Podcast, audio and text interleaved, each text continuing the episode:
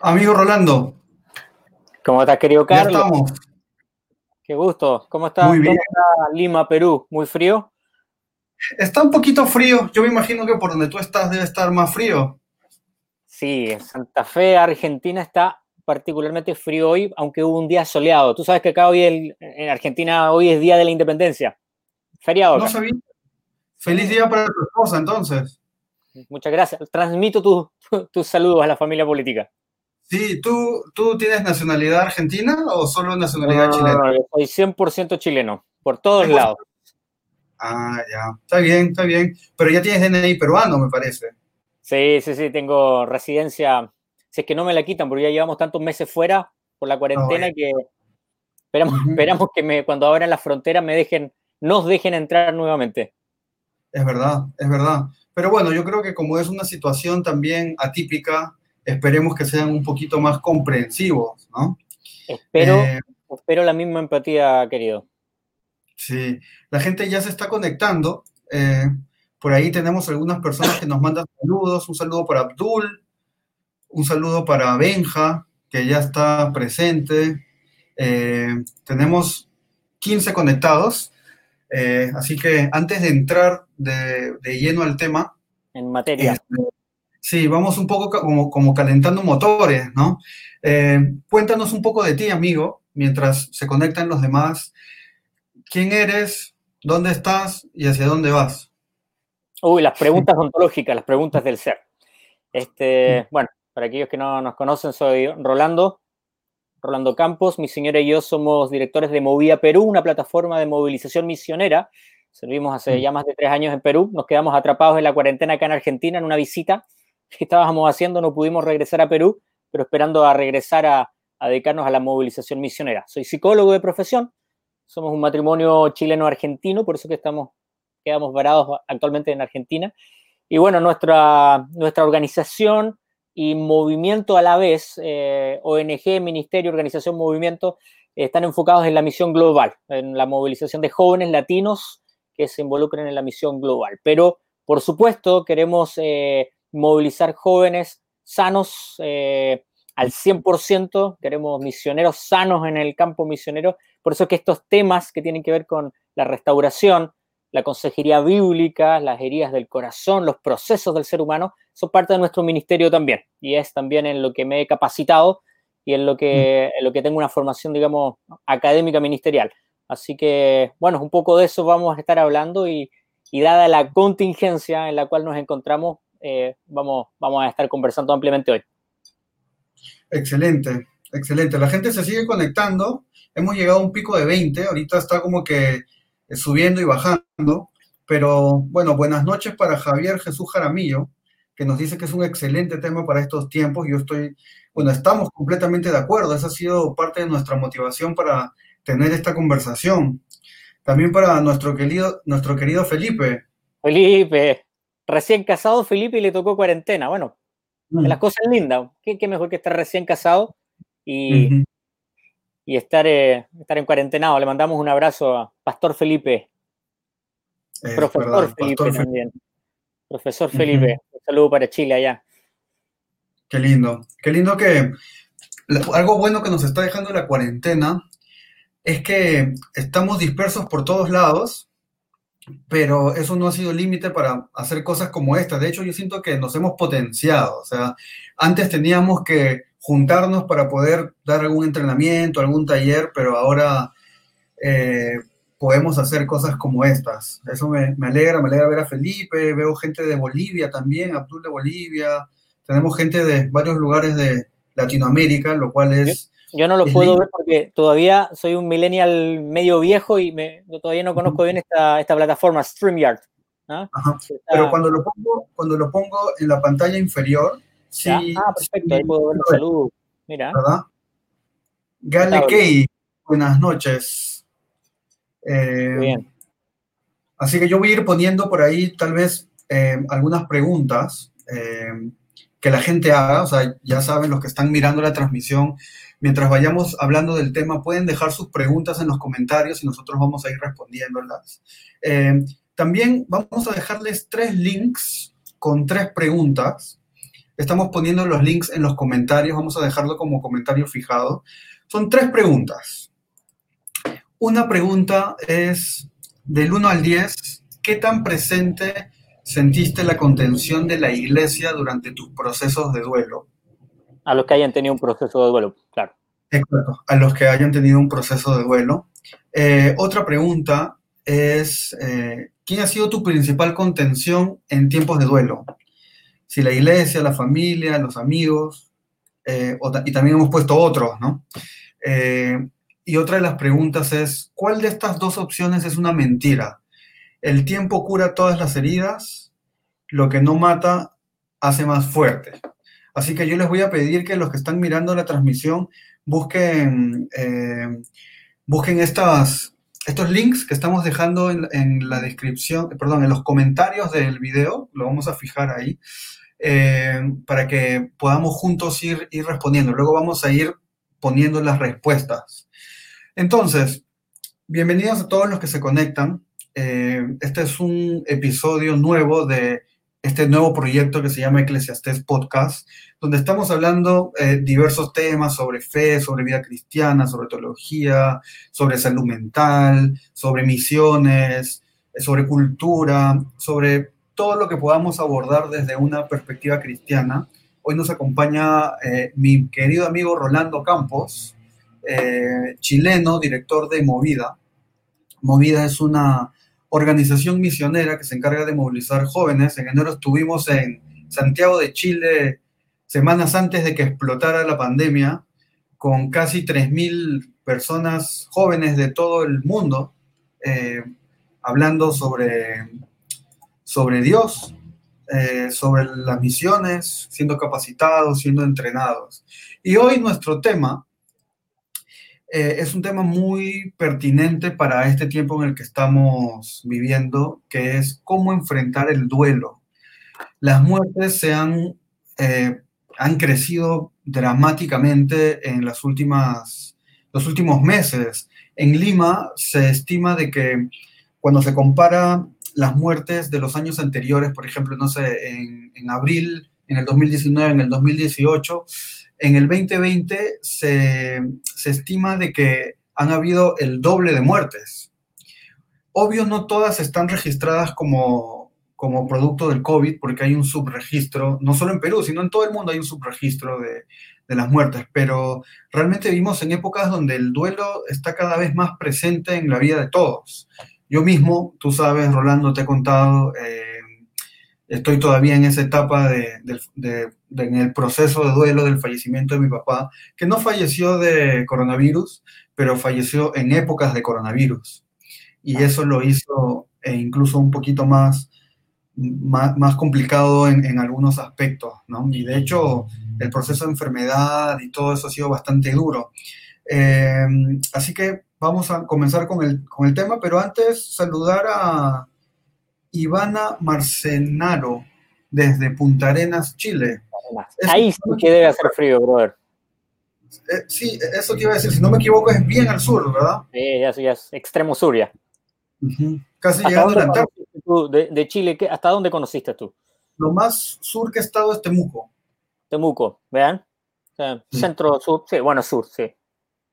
hace frío también Temuco. Sí, y bueno, y en Argentina me fui un poco más abajo, llegué hasta Bariloche. Ah, perfecto. Muy, ahí llegaste a, lo que sería el equivalente en el sur de mi tierra.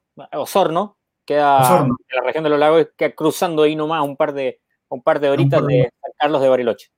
Sí, nosotros para regresar, no sé por qué tuvimos la pésima idea, bueno, sí sé por qué tuvimos la pésima idea de hacer la ruta más larga, de regresar de Bariloche a Neuquén, Neuquén, Temuco cuando ah. pudimos entrar a Osorno. Igual fue bueno porque en Neuquén desayunamos con unos amigos, o sea, tuvimos unas horas de compartir todavía con unos amigos de allá, ¿no? Pero sí fue bastante más largo. Estuvimos durmiendo como tres, cuatro noches en, en un bus, pero, pero bueno, ya está. Amigo, entramos al tema entonces. Primera pregunta para ti. ¿Qué es el duelo? ¿Qué entendemos por por duelo, qué tipos de duelo hay, solamente el duelo es cuando fallece alguien, eh, tal vez sentimos duelo en otras situaciones de, la vida, no sé. Primera pregunta, amigo. Ahí hiciste una buena, una, una, una, buena pregunta, una buena combinación de preguntas, porque usualmente creemos que el duelo está asociado simplemente a la pérdida de un ser querido. Y lo cierto es que cualquier pérdida donde hay un vínculo afectivo puede generar un duelo.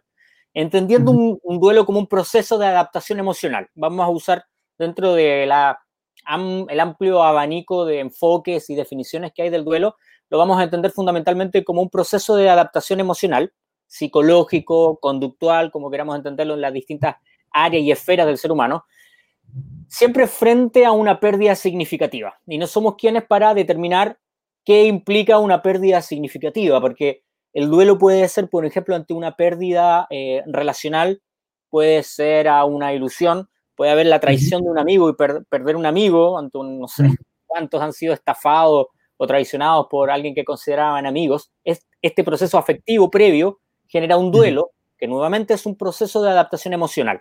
Este, La pérdida de una mascota. Yo, yo sé que para algunos puede sonar hasta, hasta chistoso, pero he conocido personas que han llevado buenos procesos de duelo o también a veces no buenos procesos, eh, no adaptándose correctamente a la pérdida de una mascota. Uno desarrolla vínculos afectivos con eh, mascotas. Personas pueden experimentar un duelo respecto a la pérdida de un trabajo, por ejemplo, a la pérdida de, de, una meta, un desafío. Hay, muchas cosas. Por supuesto, las más comunes son las relaciones románticas. El quiebre eh, en una relación romántica genera un duelo. Pero nosotros, por supuesto, nos vamos a enfocar hoy en lo que es fundamentalmente, dado el contexto pandémico en el que estamos y dada la, como se han disparado los números, eh, vamos a hablar un poco del duelo cuando perdemos un, ser querido. Y, lo cierto es que hablamos poco de la pérdida. Casi no hablamos del duelo, no nos gusta hablar de la muerte. Hemos tabuizado un tema que en otras culturas no es tan tabú. Acá en Occidente no, nos complica hablar del duelo, siendo que es algo seguro. La muerte es algo seguro que vamos a experimentar de forma segura, sin ninguna eh, sin ninguna posibilidad de evitarlo, no solamente nuestra muerte, sino de aquellos que, nos rodean, y eso produce dolor. Y dolor es una palabra clave porque precisamente el duelo viene de la palabra, viene del concepto en latín dolus, y dolus es dolor. Entonces, eh, el duelo en sí, este, esta específica forma de dolor, no es una patología, no es una enfermedad, pero puede llegar a volverse una patología eh, si es que en alguna de las fases o los estados del duelo, eh, el proceso queda truncado, nos estancamos, nos pegamos, decimos los chilenos, en una de las fases. Y eh, lo notamos cuando nos quedamos pegados o truncados en una fase cuando no podemos reincorporarnos a nuestras interrelaciones sociales, a nuestro trabajo, a nuestras relaciones afectivas, a nuestro funcionamiento eh, diario, normal, digámoslo. Entonces, Fundamentalmente el duelo es eso, un proceso de adaptación emocional que tiene que ver con la pérdida de, una, eh, de algo significativo, en este caso de una persona, una persona significativa en, nuestras vidas. Muy buena, muy buena definición. Entonces podemos decir de que todas las personas, eh, bueno, evidentemente vamos a pasar por el duelo de una pérdida, ¿no? Eh, de alguna persona, el fallecimiento de alguien cercano, pero tal vez muchos de nosotros o de los que están mirando la transmisión, eh, yo ya no soy parte de ese grupo, pero muchos de los que están mirando esta transmisión eh, tal vez no hayan pasado por la pérdida todavía de algún familiar muy cercano, de, de, alguna persona, pero definitivamente es muy posible de que hayan atravesado, eh, es casi seguro que hayan atravesado algún proceso de duelo, ¿verdad? Al perder un trabajo, al terminar una relación, al perder una mascota, al ser traicionado, al perder un amigo.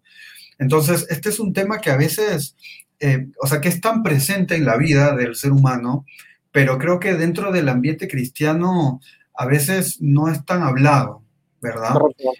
No, tenemos una costumbre de hablar de los procesos del duelo en, dentro de la cultura cristiana, digámoslo, como que tenemos una cultura de eh, superar rápido, porque si Dios está con nosotros no podemos quedarnos pegados a la tristeza. Y eso creo que ha sido una, una contracultura dañina para, los cristianos.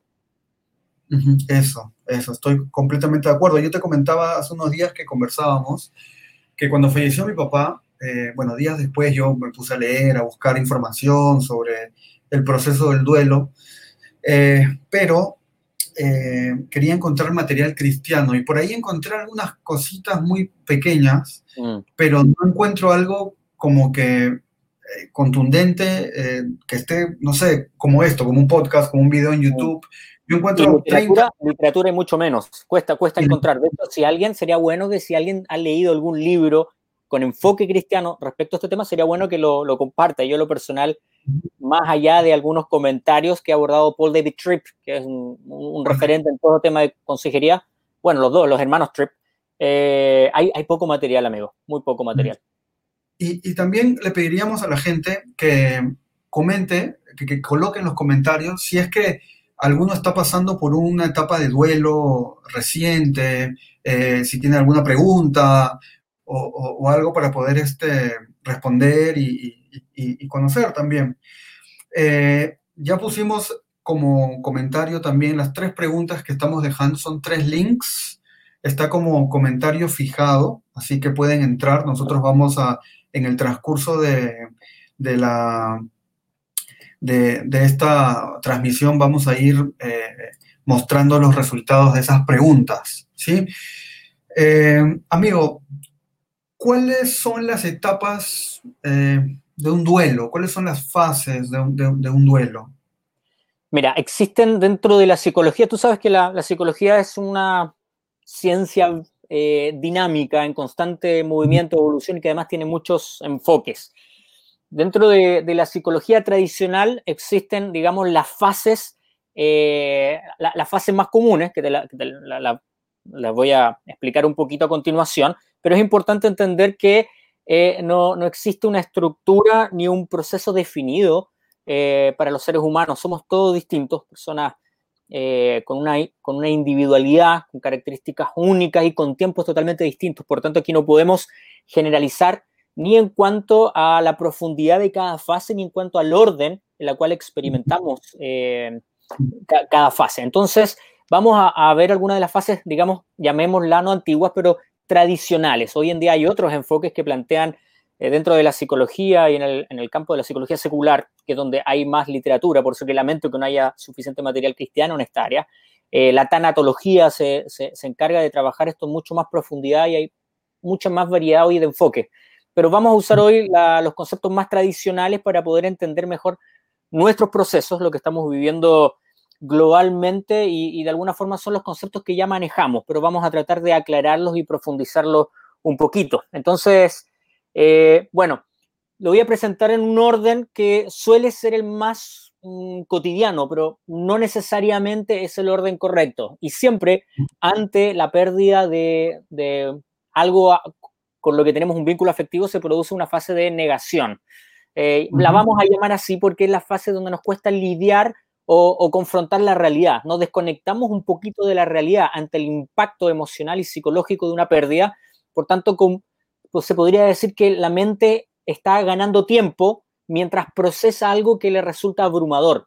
Por ende, ante la pérdida, y no quiero ser brutal en esto, pero la comparación, pero incluso cuando a alguien le roban el auto, se le quema una casa, hasta si pierde el celular, podemos identificar si no hemos perdido un ser querido que en este proceso de pérdida de algo que resulta de valor para nosotros, aunque no sea afectivo, tenemos una primera fase de negación, como que no queremos aceptarlo. Buscamos y rebuscamos, tratamos de, tenemos la esperanza de que esta realidad que se nos presenta sea de alguna forma revertida. Entonces esa fase de negación es eh, un proceso en el cual la mente está tratando de ganar tiempo mientras asimila la pérdida. Por supuesto, esto es mucho más intenso cuando perdemos a un ser querido, cuando eh, alguien con quien tenemos un vínculo afectivo muere. Tú me puedes ir interrumpiendo y comentando cuando quieras, Carlos, mientras voy avanzando por la fase, pero tú, tú, tú interrúmpeme nomás. Una siguiente fase, que es muy común y que se manifiesta con, se suele manifestar con más expresivamente, se suele externalizar más en la, fase de la ira o, el enfado, depende del país, el, el, el, concepto que más utilicen. Y esta se da cuando ya tomamos mayor conciencia de la pérdida, es decir, cuando estamos haciéndonos cargo de la realidad y reaccionamos contra la realidad, contra el mundo, contra Dios, contra eh, los posibles culpables, eh, contra el entorno, porque estamos airados, estamos lidiando de una forma impulsiva con nuestra pérdida. Suele venir de repente, luego de esto, una fase de negociación, que le llamamos a, una fase o un tiempo donde ya hay menos resistencia hacia la realidad, hacia el evento que generó que perdamos algo, un vínculo afectivo. Eh, nos aferramos a una esperanza de que esto ya, eh, ya, ya, no nos aferramos con tanta fuerza a la esperanza de que esto ya eh, no es definitivo. Es decir, empezamos a aceptar en una fase muy confusa que esto sí pasó y, y empezamos a soltar un poco la, esperanza de que esto puede ser revertido. No sé si me doy a entender. negociamos con nosotros mismos, con la realidad y con nuestras emociones. Y cuando ya hemos aceptado la realidad, cuando aceptamos lo abrumadoramente y el dolor que implica haber perdido eh, a la persona en este caso, que es de lo que estamos hablando, que, que, partió de nuestra, de nuestra vida, viene la fase de tristeza. Aquí ya empezamos a conectarnos con nuestras emociones, a hacernos cargo del profundo dolor que nos está produciendo esto para pasar ya a la fase de la aceptación. Cuando llegamos a esta fase de la aceptación, estamos hablando de una conciencia que desarrollamos en la cual nos damos cuenta y aceptamos que ya no hay vuelta atrás. Es decir, no, no hay forma de revertir esto y eh, empezamos no a dar vuelta a la página, pero empezamos a reincorporarnos a nuestra vida diaria, a nuestras relaciones, trabajo, a, a nuestros compromisos. Y usualmente, y vamos a hablar de esto, se da en un tiempo promedio de seis meses, pero en cuanto a tiempos, bueno, vamos a discutir más en profundidad eso. No hay tiempos establecidos realmente. De repente podríamos hablar de que existen algunos tiempos específicos para las pérdidas. Por ejemplo, hay, ciertos psicólogos que plantean que por un tema biológico, de la forma en que procesamos el dolor y los cambios, una pérdida o un duelo de algo no tan significativo como un bien común, de repente puede ser una relación eh, o una mascota, un, duelo saludable podría ser en 28 días. Pero cuando hablamos ya de la pérdida de una persona, eh, cuando alguien fallece, cuando alguien en nuestros círculos muere, se habla de que al menos eh, seis meses requieren para llevar un proceso, digamos, más completo.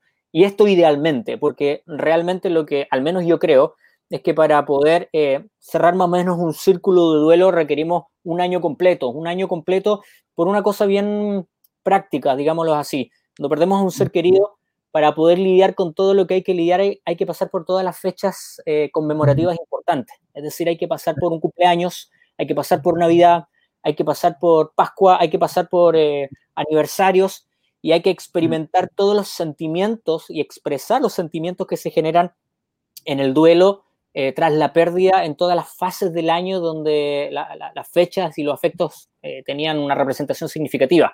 Por tanto, mm. Es importante, yo, yo al menos creo y recomiendo eso, especialmente a las familias y a los amigos, entender que va a ser un año difícil después de la pérdida, el año completo, los 365 días del año, y es un tiempo donde hay que ser flexibles y apoyar eh, el proceso, el proceso de cada uno en su duelo, porque se dan cosas tan simples como eh, no querer ordenar o cambiar nada en la habitación o en la casa respecto a cómo lo dejó la persona que partió. Está el tema de los aromas, el tema de los olores, el tema de, de la ropa, qué vamos a hacer con la ropa. Hay gente impulsiva que quiere decir, no, hay que dar vuelta a la página, hay que regalar las cosas. No, nadie tiene derecho a meterse en el proceso de duelo de aquel que está sufriendo, de aquel doliente. Por tanto, al menos un año para poder llevar a cabo estos, estos procesos y cada uno tiene sus propios tiempos. Hay personas que en tres meses van a reincorporarse al sistema, a la sociedad y a las relaciones, otros lo van a hacer seis meses, otros lo van a hacer en un año completo, cuando hayan pasado todas las fechas y los tiempos y van a decir, ya estoy listo para deshacerme de las cosas, de la ropa, de mover las cosas en la habitación, pero nosotros no debemos interferir en esos procesos.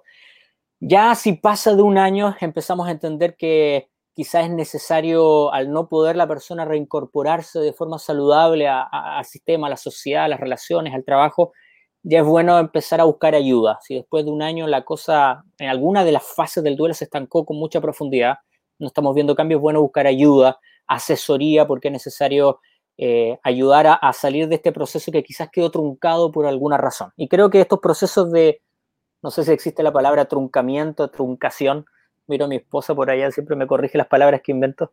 Este, de repente alguna de, de las fases quedó truncada por alguna razón y tenemos que identificar para ver cómo ayudamos y acompañamos a la persona que pueda, pueda salir de, ese, de, esa fase o de ese truncamiento. no sé si me Existe, bueno, eh, resumiendo las fases, negación, ira, negociación, tristeza, aceptación. ¿sí? la negación está asociada como el estado de shock. La ira, negociación, tristeza, aceptación. correcto. No tiene que ser en este orden y no hay tiempos eh, definidos para, para, cada fase. Sí, eso es lo que es exactamente lo que iba a resaltar en este momento, eh, de que no hay, no, hay una, no hay un tiempo, no hay necesariamente un orden, pero existe algún evento eh, o algo que mm, ayude a cerrar cada etapa eh, o, tiene que suceder algo para que para que, no sé, pasemos de la etapa de aceptación o de, la etapa de negación o pasemos la etapa de ira de una manera más, no, no, sé, este, algo que suceda, que, que, nos lleve de, que nos haga salir de la etapa. No digo de, de estimular externamente el, el, pasar la etapa más rápido, sino digo de que tal vez en nuestra vida natural sucede algo eh, que, que nos puede ayudar a reconocer en qué etapa estamos o si ya la pasamos. No sé si me dejo entender. He hecho varias preguntas en una. Sí, creo, creo que tiene que ver con la honestidad y eh, en cuanto a cómo nos eh, conectamos con nuestras emociones, qué tan honestos somos y qué tan conectados estamos con nuestras emociones. Y en este tema somos todos distintos. Hay personas que tienen mucho conflicto y les resulta muy difícil conectarse e identificar sus emociones. Y aquí pasan a tener, eh, pasa a tener tremenda relevancia las redes de contención social, emocional, afectiva que tenemos. La iglesia aquí pasa a tener un rol profundo ¿sabes qué? Especialmente cuando estamos en la etapa académica, eh, primaria, secundaria, jardín, los niñitos, eh, los profesores pasan a tener un rol muy importante, la forma en que acompañan los procesos de sus alumnos cuando son eh, preadolescentes y niños, cómo contenemos, cómo ayudamos a que se expresen las emociones, porque acá hay un tema que en nuestra sociedad ha generado mucho daño, que es em, el creer que, por ejemplo, el llanto es malo, que llorar es malo, y cuando alguien está sufriendo, oye, pero deja de llorar, tienes que superar esto, dar vuelta a la página, eh, llorar te hace mal. Frases como esas son terribles, son muy nefastas. Mm. La manifestación emocional es sumamente sana, es importante. Liberamos la emoción del alma a través de una válvula que Dios nos permite tener, que es el llanto, y llorar es sumamente importante. Este, verbalizar y externalizar lo que estamos sintiendo. Mm. y que otros nos acompañen en ese proceso. Es fundamental para un duelo sano, para poder ir pasando por las fases y por, eh, por las eh, distintas etapas. Es necesario hablar y que otros nos escuchen y nos contengan y nos tengan la paciencia. Es decir, el otro día hablábamos, tú, tú estás en un proceso todavía, lo, estuvimos conversando, tú eres muy valiente al hablarlo eh, así abiertamente. Tu, tu, papá falleció hace cuántas semanas. Cuatro semanas, una cosa así. Y hablábamos hace un día atrás y yo te agradezco porque pudimos conversar sobre este tema precisamente que llevó a que abramos la conversación. Conversación. Sí, eh, y, y, y, de alguna forma la, la, forma sana es precisamente buscar amigos con quien conversar, buscar personas con quien hablar y no guardárnoslo. Este, guardarnos los sentimientos, no permitir que salgan, no permitir la manifestación, no procesar y tratar de entenderlos a través de la conversación, hace que de alguna, de alguna manera los em, sentimientos y las emociones se enquisten. Y cuando esto se enquista producto de repente el tabuizamiento, tampoco sé si existe esa palabra, pero cuando tabuizamos la pérdida porque no queremos hablar para que no nos produzca dolor, eso hace que se perpetúe el dolor, que se perpetúe el estado en el cual nos estancamos de nuestro duelo y eso genera mucho más daño a la larga. En cambio, cuando sabemos que estamos avanzando nuestro proceso de duelo es cuando estamos conversando con otras personas que están escuchando sobre nuestro proceso, que está, sabemos que estamos teniendo conversaciones respecto a lo que hemos perdido y nos estamos haciendo cargo de lo que sentimos, nos estamos preguntando en qué fase estoy, qué estoy sintiendo, qué emoción tengo hoy, tengo rabia, tengo pena, tengo tristeza, no sé lo que siento. Y esto es otro principio súper importante, yo creo que es eh, importante destacarlo. No, lo que estés sintiendo está bien. Es decir, es algo que me han preguntado muchas muchas personas. ¿Qué debo estar sintiendo ahora? Y eso nadie lo puede decir. Eh, puedes sentirte anestesiado y entumecido y quizás no sentir nada. Está bien. Puedes sentir tristeza o estar aún en negación. Está bien. Nadie puede decir o definir qué es lo que tiene que estar sintiendo cada persona en cada fase. Lo importante es estar haciéndonos cargo de lo que sentimos y, como te decía, verbalizarlo, externalizarlo, conversarlo, hablarlo con otros e idealmente, y creo que esto es clave para los procesos sanos de duelo, eh, tener personas que estén dispuestos a bancarnos, a escucharnos. No sé si alguna vez tuviste un amigo o una amiga que terminó una relación amorosa y termina hastiando a todos los amigos y el círculo de amigos porque habla del ex, habla y habla y habla de la ruptura y como que usualmente el, el primer impulso de los amigos es decir, oye, ya, pero déjate hablar de él o de ella, basta, cambia de tema, supéralo. Lo cierto es que los amigos lo que tenemos que hacer en estos procesos y en este tiempo es disciplinarnos para escuchar y escuchar y escuchar, porque un duelo sano habla del tema y es reiterativo y lo habla y llora y vuelve a hablar y vuelve a llorar y vuelve a llorar y a expresar sus emociones y vuelve a hablar hasta que ya no hay nada más que hablar y no hay nada más que llorar. Eso es parte mm. de un proceso sano y eso es algo que no solamente el que está experimentando el duelo, sino aquellos que estamos acompañando, tenemos a alguien que está experimentando un duelo, tiene que saber, tiene que considerar. Estamos, especialmente los cristianos, para acompañar, reconciliar, restaurar, estar con aquellos que sufren. Es un principio bíblico el reír con los que ríen y llorar con los que lloran. Y esto no es por un día o la primera semana, es durante todo el proceso que dura el duelo que como te digo y te explicaba desde un comienzo, eh, puede variar y tener distintos rangos de tiempo. Em, para los que están mirando la transmisión, ya saben que pueden dejar cualquier pregunta en sus comentarios. Estamos hablando eh, de temas con bastante contenido em, y nos gustaría también saber si alguno de ustedes está pasando por una etapa de duelo, eh, si alguno, no sé, reconoce que en este momento está pasando todavía por la negación, por la ira, por la negociación, la tristeza, ya está en la etapa de aceptación. Me gustaría que nosotros, eh, que nosotros podamos también compartir con ustedes. Javier Jesús Jaramillo Collantes dice, debemos aprender a escuchar mucho más cuando tenemos al lado a alguien que está experimentando duelo. Correcto. Nosotros en el podcast que hablamos sobre salud mental, eh, nosotros comentamos un poco de que a veces no tenemos la cultura de preguntarle a la gente cómo estás, ¿verdad? Eh, o lo hacemos como cliché social realmente, no esperando una respuesta real. Mm. y, tú dijiste algo bien interesante, de que, eh, lo recuerdo bien, de que a veces en, terapia, ¿no? viene alguien y, y, le preguntas, ¿cómo estás? Bien le vuelves a preguntar por segunda vez, ¿cómo estás? Bien. Le preguntas por tercera vez y generalmente la tercera vez recién se abren y, cómo está, y, te responden cómo está. Qué importante que todos nosotros aprendamos a, escuchar a, todas las personas, ¿no? Y a las personas que, que tienen, eh, eh, que están pasando por, por, por etapas de duelo con, con mayor razón. Ahora, ¿Qué cosas hablar? Eh, por ejemplo, pierdes a una persona. Puedes hablar solamente las cosas buenas de la persona, las cosas malas que te ponen triste. O sea, y, no digo sobre la persona que, que está pasando por duelo, sino a veces nosotros conversamos con alguien y sin querer tocamos temas sensibles, no sé, eh, ¿Qué opinas de eso? ¿Debemos evitar tocar ciertos puntos en una conversación de alguien con alguien que está pasando eh, etapa de duelo o se puede abordar absolutamente toda área eh, en esos momentos? Es una buena pregunta, interesante. yo honestamente creo que hay que hablarlo todo. se percibe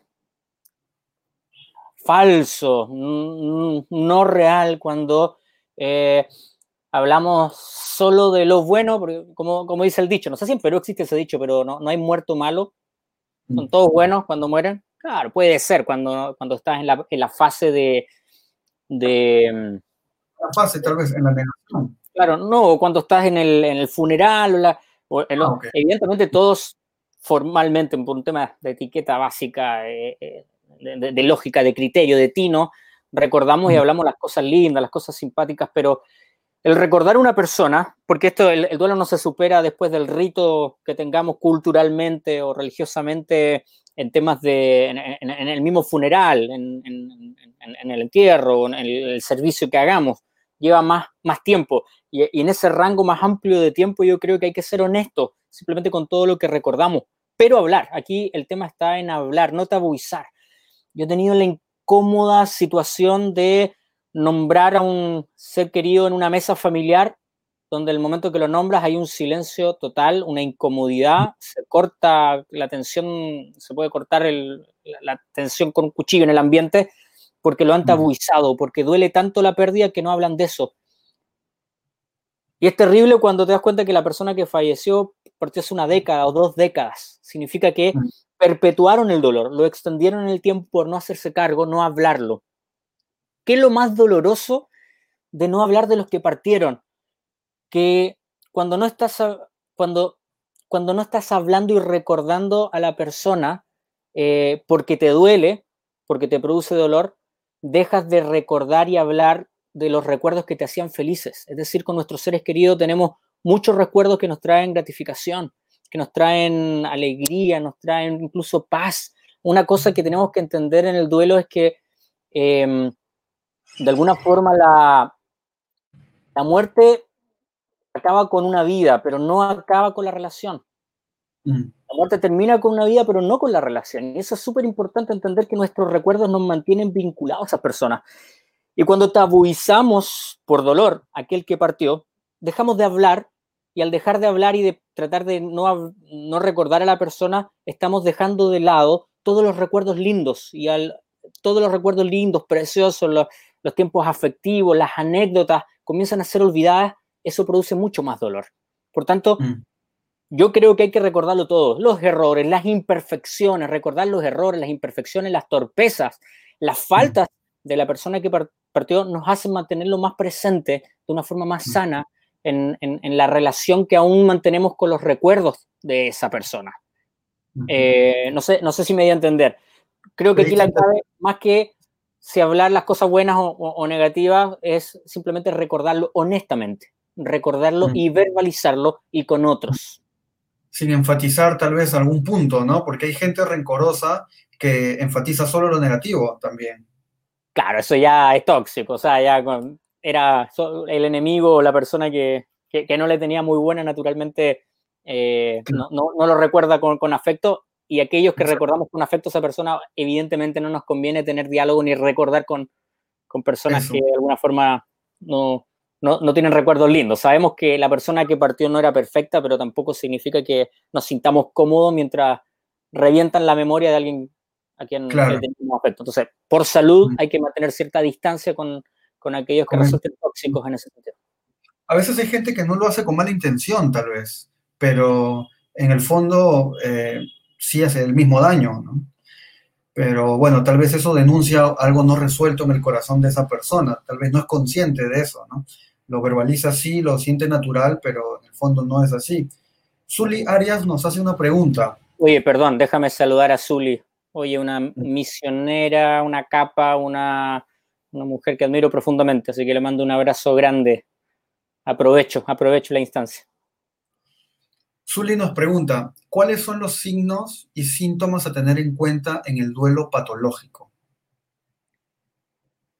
Bueno, en un duelo patológico eh, nos quedamos estancados en un área, en una extensión de tiempo que eh, supera los seis meses o ya el año. El tema de los tiempos con casi todas las psicopatologías es bien difícil de definir porque va cambiando por país, por sistema, si consideran el DSM-4 o el DSM-5, ya ni siquiera en qué número van con la guía diagnóstica, pero eh, cada país va estableciendo sus propios protocolos.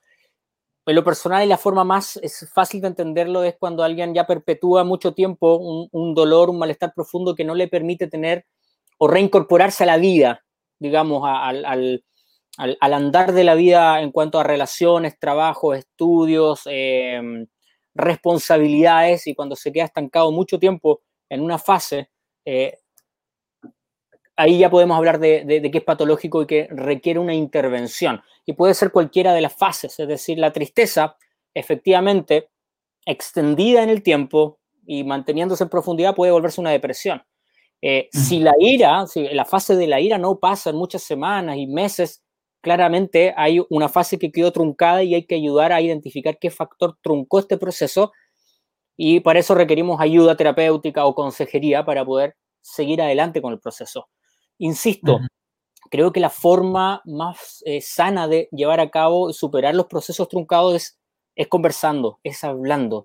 Y hay personas, y sabemos eso, especialmente los varones, tenemos mayor complejidad para hablar y verbalizar aquello que estamos sintiendo. Entonces, aquí las redes de contención social, las amistades, la familia y la iglesia pasan a tener un, rol muy importante en la ayuda para que las personas puedan hablar, simplemente verbalizar lo que están eh, sintiendo. Así que una extensión muy larga de cualquiera de las fases puede volverse patológica en, respuesta a, la, pregunta de forma específica. Eh, amigo, la Biblia. ¿Qué cosas encontramos en la Biblia eh, sobre el duelo? Mira, en la Biblia encontramos, encontramos varios ejemplos, desde, desde el Antiguo Testamento al Nuevo Testamento, pero yo quisiera hacer un... hace un rato hice un comentario y dije, no hay nada más sano que llorar. Creo en esto con convicción. Creo que el llanto es sano. Llorar acompañados es sano, es eh, importante y es necesario.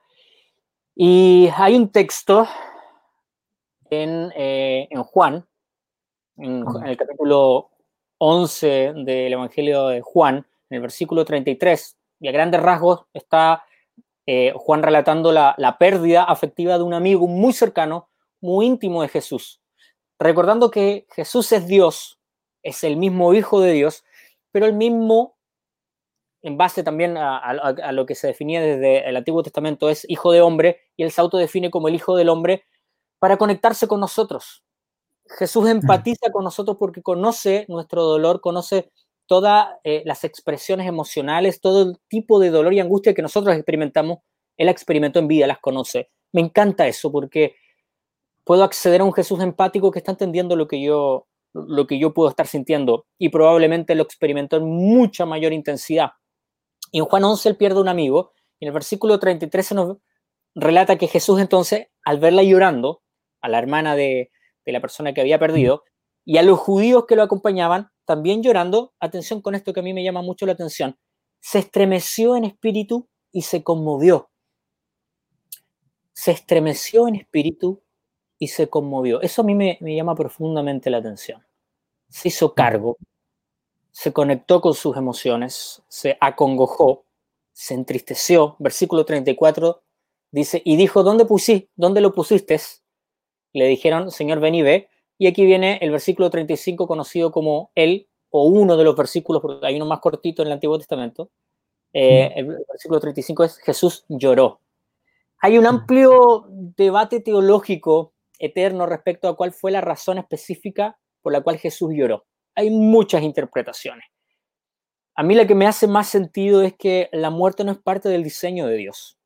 La muerte no, no es parte de lo que Dios creó para este mundo y para la humanidad.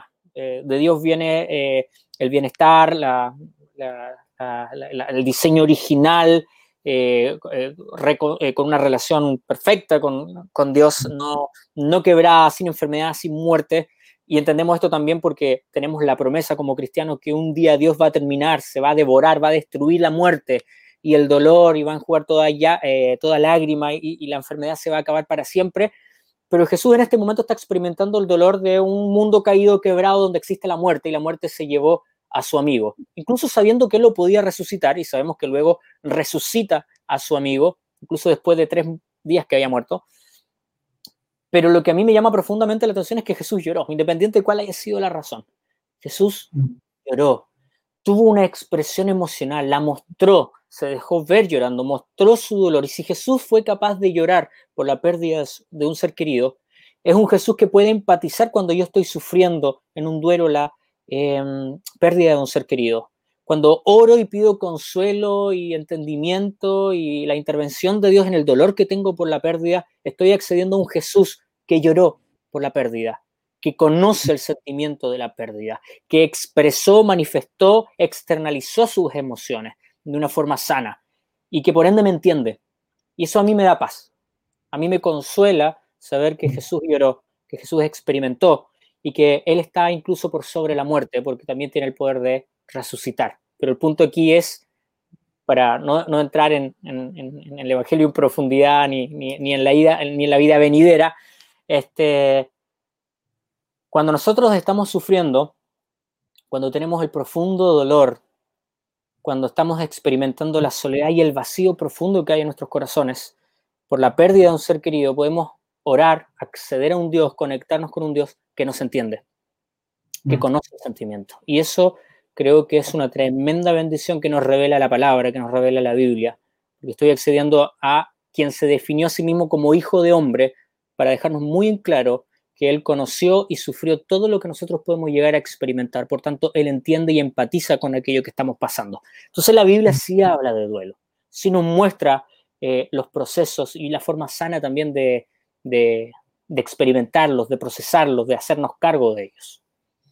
Mm muy, muy interesante eso, ¿no? De que Jesús, eh, podemos sentirnos identificados con Jesús y Jesús y también Jesús conoce lo que nosotros estamos sintiendo en, en, momentos así, y no solo en la etapa de duelo, ¿no? sino en absolutamente todas nuestras, nuestras emociones. Toda la experiencia humana. Felipe Rúa nos hace una pregunta. ¿Qué consejos nos darías para enseñar, aprender en las iglesias una relación saludable con las emociones? Muy interesante su pregunta. Buena pregunta. Muy, compleja, además, contingente. Compleja. Porque muchas veces eh, en las iglesias damos talleres sobre enamoramiento, ¿no? Hablamos principios. Mayordomía, mayordomía de todo, menos de las emociones. Sí, mayordomía de todo, menos de las emociones. Pero muchas veces no somos honestos al hablar de temas delicados como este, como una pérdida, como la depresión, como eh, temas, no sé, de salud mental, eh, temas emocionales en, general. Eh, entonces, ¿qué le, responderías a, Felipe, amigo? Yo creo que es uno de los, la iglesia tiene que ser una red de contención social eh, y, emocional y afectiva. Este, y creo que si hay algo que hemos cometido, en lo que hemos fallado como iglesia, y me hago cargo de esto también, siendo parte de una comunidad, siendo parte de la iglesia por muchos años, es no haber generado espacios, espacios donde las emociones y las heridas del corazón puedan ser expresadas. Eh, tenemos mucho activismo, muchas actividades, tenemos muchos programas, pero muy poco espacio real de seguridad, de contención, donde las personas puedan hablar no solamente de sus duelos, sino de aquellos, toda la, constelación de posibles heridas del corazón que una persona puede llegar a experimentar en su vida y que puede no tener resuelta. Creo que los líderes tenemos en las iglesias tenemos el desafío y el deber, la responsabilidad de generar espacios de confianza, de contención, de... No quiero hablar de grupos de autoayuda, pero sí quiero hablar de comunidad y comunidades eh, en las cuales se generen espacios específicos para aquellos que están pasando eh, tiempos de, de, dolor. No solamente desde el púlpito hablar de ciertos temas como el duelo, sino generar instancias para poder conversar, hablar, sumergirnos en el texto bíblico y ver qué qué principios, qué, eh, qué, sabiduría podemos encontrar para tiempos específicos de, dolor.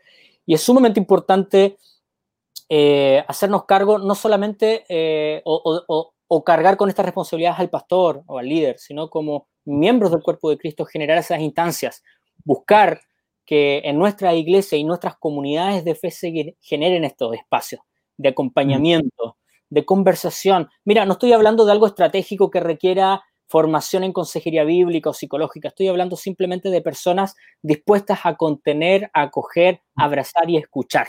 Este principio fundamental que siempre se recuerda en consejería bíblica de que tenemos dos oídos y una sola boca. un Dios sabio que nos recuerda que en los momentos duros de la vida a veces solamente tenemos que escuchar. Me encanta una de las, una de las tradiciones eh, de la cultura judía, el sentar Shiva, que consiste en un acompañamiento en el duelo de las personas que, que fallecen en silencio. Los acompañamos y nos sentamos con el doliente y hablamos solo si ellos hablan o inician conversación, pero los acompañamos en silencio, porque mm. reímos con los que ríen, pero también lloramos con los que lloran. Y guardamos silencio. A veces las palabras sobran en los procesos de duelo. Yo siempre escucho a las personas que han tenido pérdidas, especialmente en estos tiempos, de que llegan tantas palabras, conceptos rimbombantes que ni siquiera entendemos. Eh, tratamos de cumplir con una frasecita frases que ni siquiera entendemos, ayudándote a sentir. ¿Qué significa eso? Mis condolencias. ¿Cuáles son las frases más comunes? Este, ayudándote a sentir mis condolencias. Eh, mi sentido pésame. Ni siquiera sé mm. qué significa eso. Este, mm. eh, o frases peores como está en un lugar mejor, por algo pasan las cosas, todo fluye. Frases mm. clichés sin ningún sentido que en un momento de dolor, cuando estamos buscando honestidad, o, el silencio respetuoso de las personas que nos quieren, a, veces las palabras terminan siendo odiosas. Por eso que creo que más que repetir las frases culturales, tenemos simplemente que acompañar en silencio y traspasar lo que realmente sentimos de corazón. Si no, no digamos nada. Este, el ayudándote a sentir no, no tiene mucho sentido. Yo no, no sé cómo me puedes ayudar a sentir lo que el profundo dolor que estoy experimentando. Pero si me dices que lamentas profundamente mi pérdida, yo, si te conozco eh, y conozco el afecto que tienes hacia mí, te voy a creer. Son palabras que probablemente voy a apreciar. Por tanto, tenemos que tener mucho cuidado en la forma en que acompañamos los procesos de duelo y los cristianos tenemos que desarrollar una mejor cultura de acompañamiento. Eh, en relación a lo último que, que, estás, que estás diciendo, ¿no? de las palabras que a veces decimos que son cliché y que en el fondo, de verdad, es como cuando te saludan en tu cumpleaños porque Facebook les recordó hay gente que te dice pésame, o sea, como si te dijera, no sé, como si te pusiera un like, una cosa así, ¿no? Eh, y, y Abdul hace una pregunta que yo sé que probablemente no sea tan rápida o tan sencilla de responder, pero él dice, ¿cuáles son las mejores palabras y acciones para hacer un soporte en estos casos? Sé que es una pregunta muy es muy difícil, es muy amplia, porque además varía mucho en las culturas. Yo me he dado cuenta, por ejemplo, que eh, estando en procesos de pérdida en, Perú, sabes que falleció la, abuela de mi señora en Perú, eh, de Smith, eh, misionera además, esposa del pastor Alfredo Smith, que sirvió por muchos años en, el, en, el, en, el Perú y en Ecuador, bueno, en varios países, pero falleció en Perú. Y, recuerdo que la cultura, eh, escuché mucho las palabras, los conceptos que se usaban y, eran muy distintos a los chilenos. Y también son distintos a los argentinos. Entonces me doy cuenta que en culturas muy similares cambian mucho las ideas, los conceptos, incluso la forma de hacer la liturgia. Entonces es muy difícil eh, hablar interculturalmente, siendo respetuoso del abanico, del amplio abanico de culturas en las que estamos inmersos, eh, decir qué palabras son las más sabias. Por eso que aquí abrazo una, a la cultura hebraica que es milenaria y que es muy sabia. Eh, y el tema del silencio para mí pasa a tener relevancia, más que las palabras, el acompañamiento, eh, el acompañamiento en silencio, ese estar ahí con los que han perdido a alguien querido. Este, no siempre es fácil a la distancia. Yo, en lo personal, cuando realmente siento la pérdida de, de alguien, quizás ni conozco. Por ejemplo, a mí me pasó que cuando me enteré que falleció tu papá, Carlos, eh, inmediatamente uno dice, ¿qué palabras eh, a una persona que quieres le, transmito? Y creo que lo más honesto era, lamento profundamente tu pérdida, porque sí lo lamento, porque te quiero, porque te tengo estima y afecto, lamento lo que estás sintiendo. Yo creo que eso, transmitir lo que realmente sentimos es lo más sano. No hay palabras, no hay conceptos, no hay ideas clichés que, que nos puedan servir en todo contexto. Creo que si realmente le tenemos afecto a la persona, este, expresemos lo que realmente sentimos. Eh, recuerdo que una vez un, familiar perdió a, su, a, su, papá y me dijo que de todas las miles de palabras y frases que escuchó, hubo una que le hizo sentido porque la otra persona había experimentado algo similar hace, hace poco tiempo y me dijo, tengo mucha rabia, tengo tanta rabia porque te pasó esto. Y me dijo, fue mm. la única frase que me hizo sentido porque era lo que yo estaba experimentando.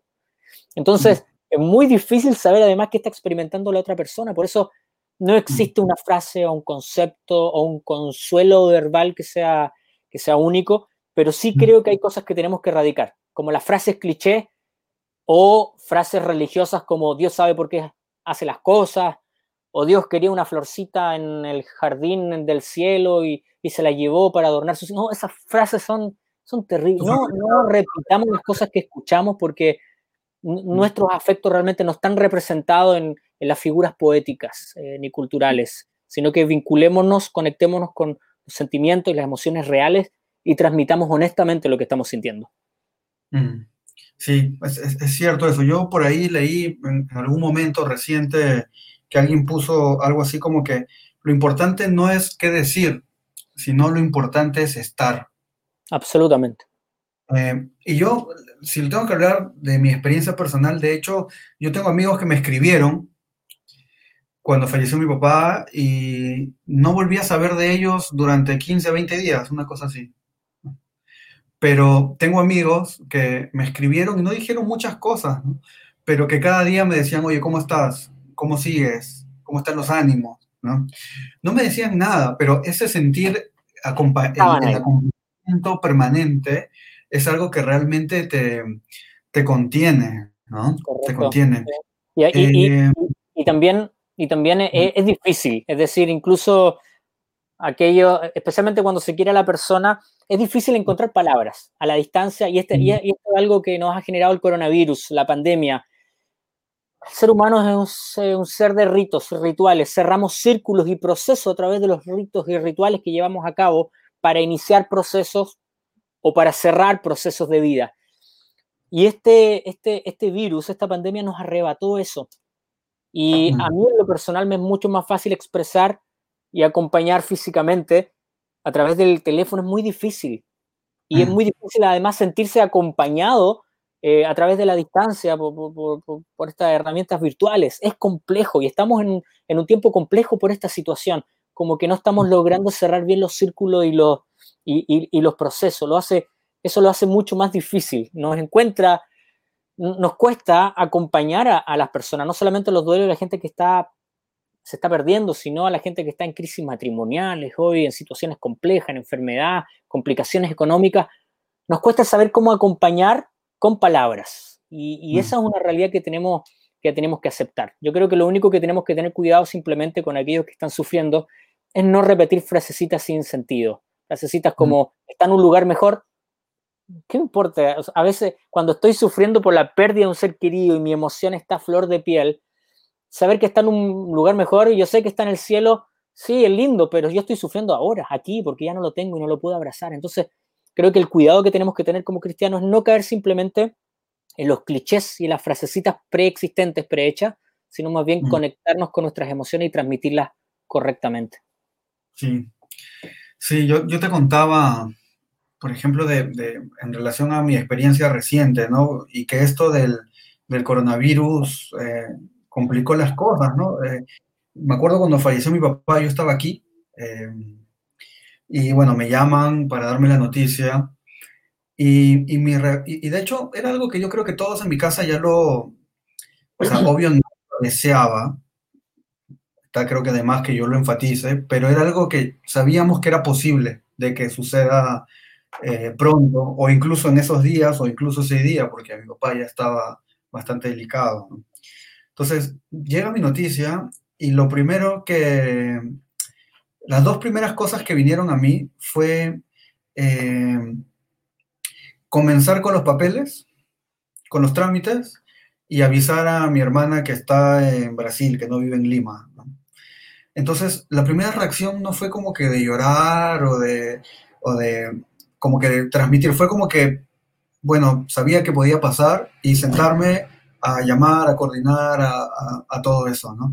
Hablé con mi mamá un poquito, no mucho. Eh, eh, y una vez que terminé todo, o sea, de avisar a mi hermana, de elegir el ataúd, eh, coordinar con dos, tres funerarias diferentes, este, comparar precios y todo eso.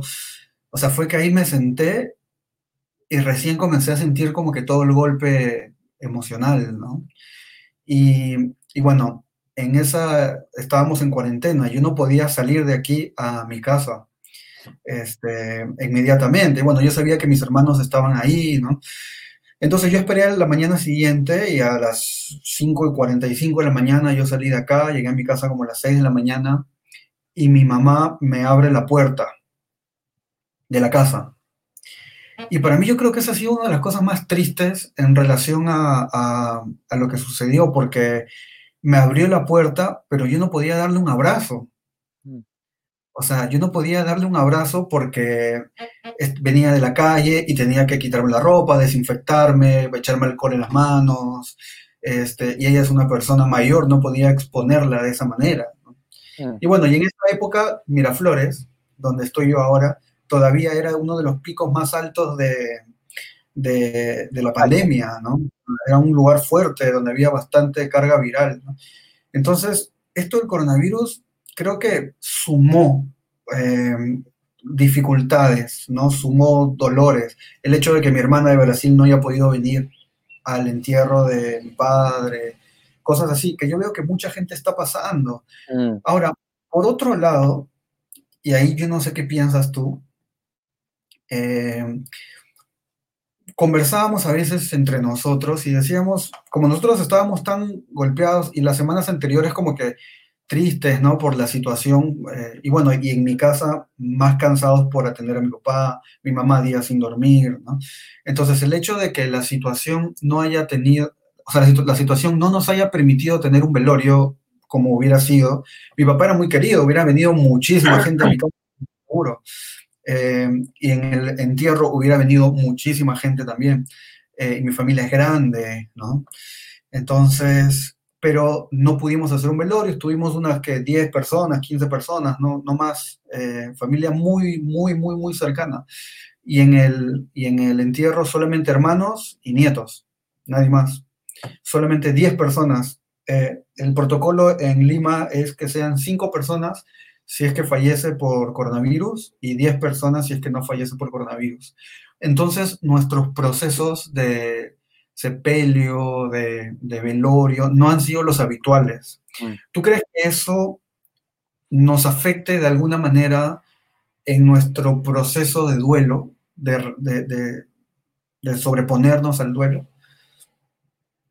Mira, eh, depende de la persona. Somos todos mm. distintos y para algunos necesitamos de procesos em, de, ritos, eh, del ejercicio de girar representativa o ritualmente la página eh, de, forma más marcada. Algunos necesitamos más el rito para, cerrar el círculo, necesitamos más de, del ritual, necesitamos de las palabras, del afecto, el toque físico, de, digamos, del, de, toda la, el servicio, y otros que no, otros que les basta estar con sus seres queridos. Eh, hay algunos que necesitan sí o sí verlo eh, y, que necesitan el cajón abierto y necesitan verlo por última vez, y otros que no, porque les basta recordarlo y prefieren recordar con vida, de forma sana, a, aquella persona que, perdieron. Entonces no hay una respuesta absoluta a tu pregunta, porque ustedes, que son varios hermanos, hay algunos que quizás quedaron con algo pendiente y hay otros que quizás les fue suficiente el proceso de, despedida y de desvinculamiento.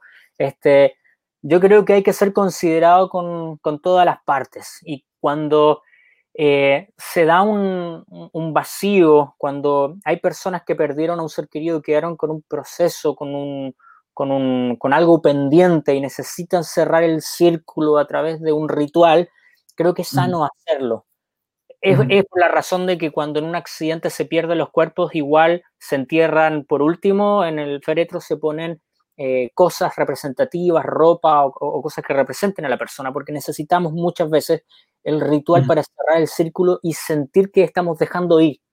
Es un acto que nos permite afectiva, psicológicamente, soltar y, dejar ir, dar vuelta a la página, de, al menos a esta fase mm, de la vida. Entonces, eh, depende, yo creo que hay que ser muy honestos en las familias, en las personas cercanas, eh, y preguntarnos y hacernos cargo de, qué proceso estamos. Eh, ¿Fue suficiente especialmente en pandemia, donde no podemos hacer lo que queremos hacer, eh, fue suficiente para toda la familia el ritual y las personas que estuvimos ahí, o quizás se necesita un servicio más amplio donde pueda ser recordado por más personas, que haya personas, amigos representativos de la historia de la persona que refieran palabras, digan algo, poder recordarlo con una fotografía, hacer un servicio especial y luego dar vuelta a la página. Hay que respetar a aquellos que sientan esa necesidad. Eh, hay mm. aspectos que son muy culturales también. Este, mm. Hay aspectos que requieren que la comunidad se haga cargo. Hay, hay, una, hay un aspecto cultural eh, que, eh, que me encanta de los africanos, que se llama el lumbalú, que es una, es una forma de despedir comunitaria, porque tienen mucha identidad comunitaria y de solidaridad. Por nueve días hacen una celebración y un, y un, recordatorio de la persona linda que era, se recuerdan los aspectos positivos y los lindos recuerdos, se celebra esto a la persona que parte por nueve días y luego se, se, se, se, le deja ir, pero se le hace comunitariamente. Y ellos sienten que si no se hace de esa forma, no cierran el círculo, porque las culturas construyen rituales que nos permiten dar vuelta a la página. Y incluso los cristianos cambiamos nuestra forma en las distintas culturas. Por eso que es importante respetar aquello que requerimos afectiva, emocional, psicológica y conductualmente para poder cerrar nuestros círculos personales y, seguir adelante. Somos todos tan distintos, hay mucha riqueza en la multiforme eh, variedad que hay de personalidades, caracteres eh, y, formas de expresar el dolor. Tenemos que ser respetuosos a todo. Y independiente de que creamos en la vida más allá de la muerte y creamos y tenemos la convicción de que nos reencontraremos con nuestros seres queridos cuando Dios haga todas las cosas nuevas, el dolor hoy está acá, es real, es sincero, está en el presente y tenemos que aprender a lidiar con él todos juntos, idealmente en comunidad. Así es. Jessica nos escribe, dice, en este tiempo de coronavirus podría ser la primera vez que un niño pierde un familiar. ¿El proceso de duelo de un niño tiene alguna diferencia al de un adulto? ¿Cómo ayudar a los niños a lidiar con este tiempo de duelo? Uy, qué pregunta, qué pregunta compleja y dolorosa, porque es verdad. Este, Sabes que para los niños, eh, curiosamente, no es tan difícil de, aceptar la verdad. Usamos tantos eufemismos que cuando con los niños tenemos que ser lo más directamente posible. Cuando eh, usamos conceptos como se durmió, está descansando, está en el cielo, ahora está en el corazoncito, los confunden. Mm. Tenemos que mm tenemos tantas formas de enseñarle a los niños de dónde viene la vida, pero no sabemos cómo explicar qué pasa al final de la vida. Y hay que usar los mm. conceptos que corresponden. La persona murió. Papá, abuelito, tío, murió, falleció, no está más. Y los niños logran procesar, evidentemente, eh, de una forma distinta, porque son muy prácticos, son muy concretos en la forma en que, en que procesan, pero cuando entienden que la muerte es un punto final, ellos mismos van a ir generando después más preguntas. No hay que entregarle más información que la, que corresponde. Alguien murió y hay que contarles que murió. Ellos con el tiempo, a medida que van procesando más cosas, van a hacer más preguntas y hay que ir respondiéndoles a medida que, que, van preguntando y hay que respetar e, esos tiempos. Pero yo creo que hay que ser muy directo con, los niños. Y una cosa sí que es súper, súper importante respecto a los niños hay que, la persona que les dice eh, tiene que ser una persona cercana y de confianza. Usualmente cuando eh, fallece un ser querido, tratamos de delegar eso, pero si falleció eh, la mamá, es importante que sea el papá el que vaya y les diga esto, una persona de confianza se haga cargo de la revelación de la información dolorosa y que luego se haga cargo de las preguntas que van a surgir en el tiempo a medida que empiezan a comprender y a procesar lo que es realmente la muerte. Saber contener, abrazar, amar y expresarnos emocionalmente con los niños es muy importante. El mejor modelo que le podemos mostrar a los niños es expresar nuestro dolor, llorar por la pérdida eh, y mostrar que, la, que, la, muerte es algo triste, pero es algo con lo que seguimos viviendo. Es el mejor modelo que podemos mostrarle a nuestros hijos para que entiendan que la expresión de las emociones y el dolor está bien, son legítimas. Pero cuando tratamos de hacerlos fuertes, yo siempre me acuerdo, bueno, la proyección psicológica, afectiva, familiar que usa Walt Disney en sus primeras obras con casi todas las, historias Si tú te fijas en las películas antiguas de Disney, casi todos los, personajes chiquitos pierden a la mamá. Mm. Y siempre la idea del papá es muy dura, y no sé, me acuerdo de Dumbo, Bambi, eh, bueno, no me acuerdo cuál más, pero en este momento me tengo muy en, mente Bambi y este papá que le dice, basta de llorar, este, ahora eres grande, eres un adulto y hay que seguir adelante. Eso es algo que con un niño no se puede hacer. Este, permitirle sentir su pena, su dolor, su, la expresión de, de, de, la pérdida, de la soledad, es algo que tienen que aprender de parte de los adultos. Y es importante que nos vean llorar. Yo sé que esto le puede sonar muy extraño a muchas personas, pero que nos vean sufrir les va a hacer muy bien para cuando crezcan y tengan este recuerdo y esta asociación con la muerte de la persona que partió y recordar que hubo sufrimiento de parte de la otra parte y no que se endureció y que se abstuvo de la expresión emocional, los va a hacer desarrollarse emocionalmente y psicológicamente de una forma mucho más sana. El tema de los niños es muy, muy doloroso, de verdad, de, verdad que sí. Y quizás lo puedo buscar y después lo podemos dejar en el link acá. Hay una organización, hay una psicóloga argentina, no recuerdo el nombre ni de la psicóloga argentina ni de la organización, que trabaja para orientar específicamente a las familias eh, en cuanto a cómo ayudar en el duelo con los niños. Entonces, yo creo que ahí hay información muy, muy valiosa y realmente puedo compartir luego el, link para que cada uno busque si, si tiene intención de, abordar este tema específicamente, especialmente cuando hay papás, por ejemplo, con enfermedades terminales. Hay una fundación que se encarga de orientar a la familia de cómo preparar a los niños en este proceso de duelo que se avecina. Entonces, bueno, lo dejamos ahí, lo voy a buscar y lo dejo después de los comentarios de este, de este podcast. De todas maneras, de todas maneras, amigo. Gracias por eso. ese es un datazo. ¿ah? Este, eh, para los que están mirando la transmisión, no olviden dejar sus comentarios, eh, preguntas, si quieren que respondamos algo. Eh, también hemos dejado unas preguntas para ustedes, hay unos links que están como comentario destacado. son tres preguntas que luego vamos a, comentarlas aquí para todos ustedes.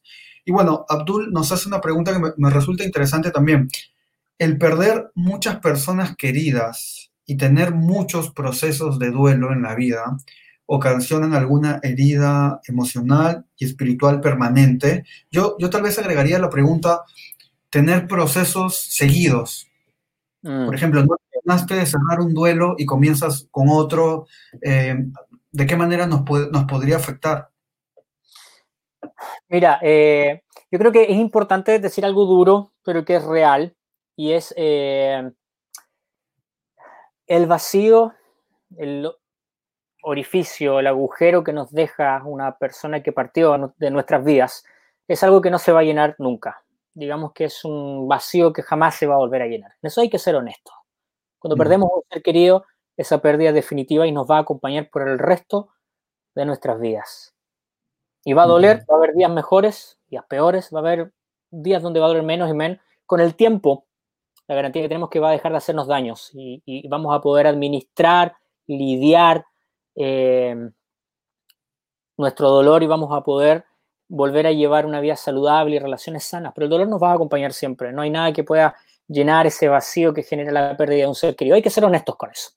Entonces, eh, las heridas del corazón más bien son dañinas cuando eh, no son sanadas y restauradas en el sentido de que no las superamos o nos quedamos estancados en alguna de las fases y eso afecta mm. nuestras relaciones. Por ejemplo, si la ira y la rabia se extienden por mucho tiempo, nos volvemos tóxicos y no solamente mm. tóxicos internamente, sino tóxicos con otras personas. Y, y, eso sí se puede, se puede perpetuar. Hay muchas personas que jamás lograron administrar correctamente la pérdida de un ser querido, se volvieron tóxicas y murieron siendo tóxicas, se amargaron esta historia en la Biblia de Ruth y Noemí, donde se cambia el nombre a, después de la pérdida de los hijos y del marido, y ahora llámame eh, amargura, creo que era la traducción, amarga.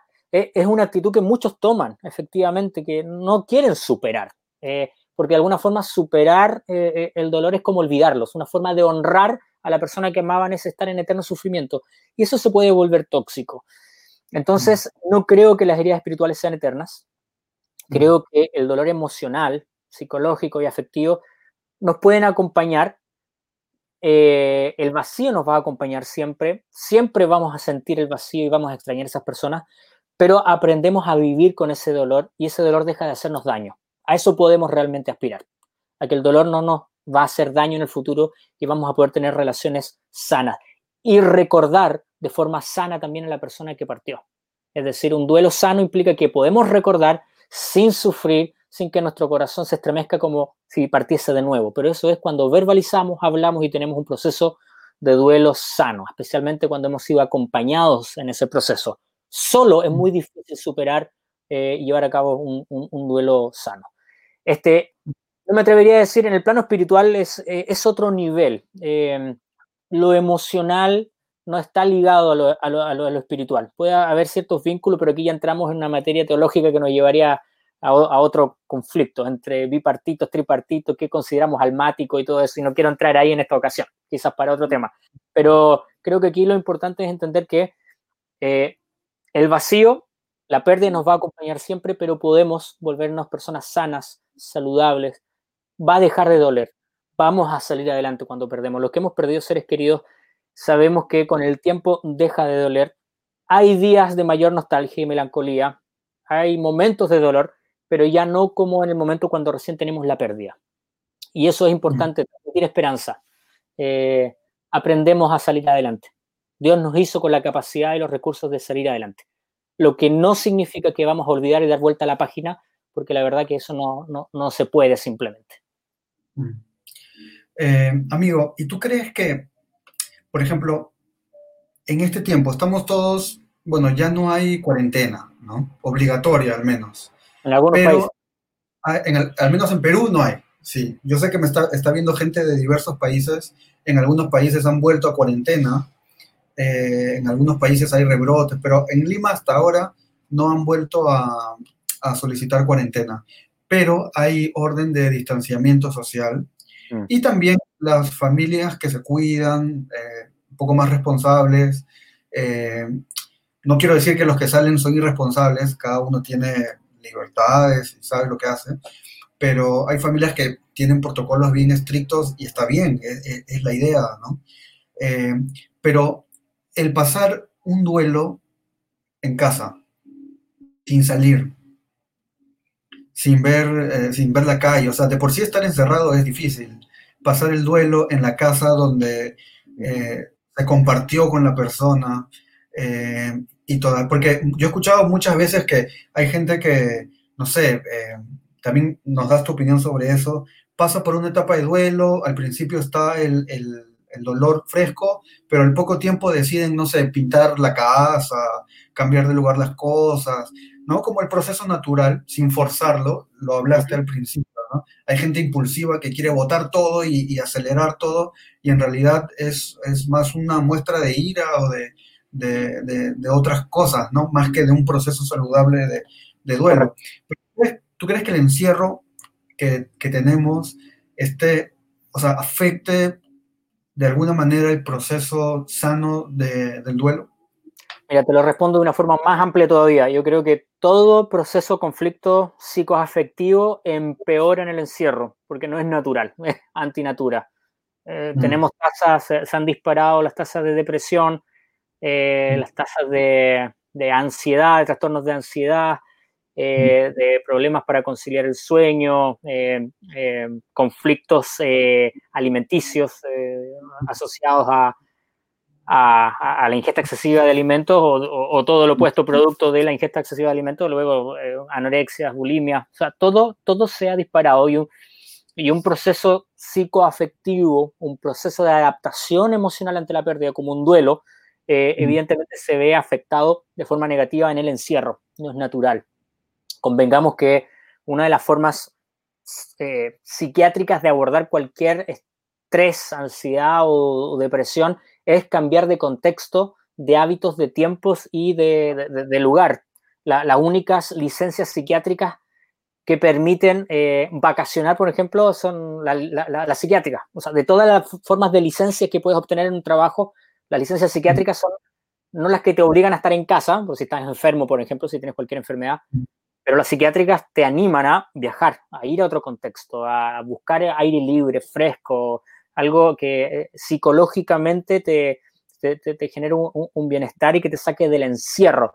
Este, Y en este tiempo no se puede. Entonces, efectivamente el encierro no facilita los procesos y los, los complejiza. Es decir, que una tristeza se vuelva una potencial depresión es un riesgo altamente probable. Entonces, eh, es complejo, estamos en una situación compleja, eh, estamos en una situación social, psicológica, psicosocial, general, eh, como sociedad compleja en este momento. No, no, no, es fácil. Y creo que como no hay precedentes, tenemos que empezar a generar discusión, formas, estrategias y soluciones a aquello que, con lo que tenemos que lidiar hoy. No sabemos si en el futuro va a haber más pandemias o situaciones peores. Tenemos que comenzar a, a prepararnos y a generar instancias, estrategias, técnicas y lo que sea necesario para mantener una salud mental eh, positiva, sana en, tiempos de mm. encierro y de claustro. Mm. Eh, has dicho cosas bastante interesantes y yo los tomo como consejos bien, bien puntuales. Eh, por ejemplo, el encierro no ayuda, entonces lo ideal es cambiar de ambientes. Has hablado de que para personas que que están pasando por depresión o por problemas este, de, profunda tristeza, eh, hace bien cambiar de ambientes, de viajar, de renovar la casa. Eh, son cosas muy puntuales, ¿sí? Otra cosa puntual que, muy práctica, exacto. Otra cosa práctica que hemos hablado es el tema de ser honesto, es conversarlo. ¿Qué otras maneras concretas? Yo sé que cada caso es diferente, pero creo que sí podemos decir, mencionar alguna lista de posibles eh, acciones prácticas que podrían ayudar a una familia y también a un individuo, ¿no? Porque hay gente que vive sola, no sé, que, vive, no sé, lejos de casa o, por diferentes motivos. Pero ¿qué, otras cosas prácticas eh, podrían ayudar de alguna manera a llevar el duelo más, más sano, lo más sano posible?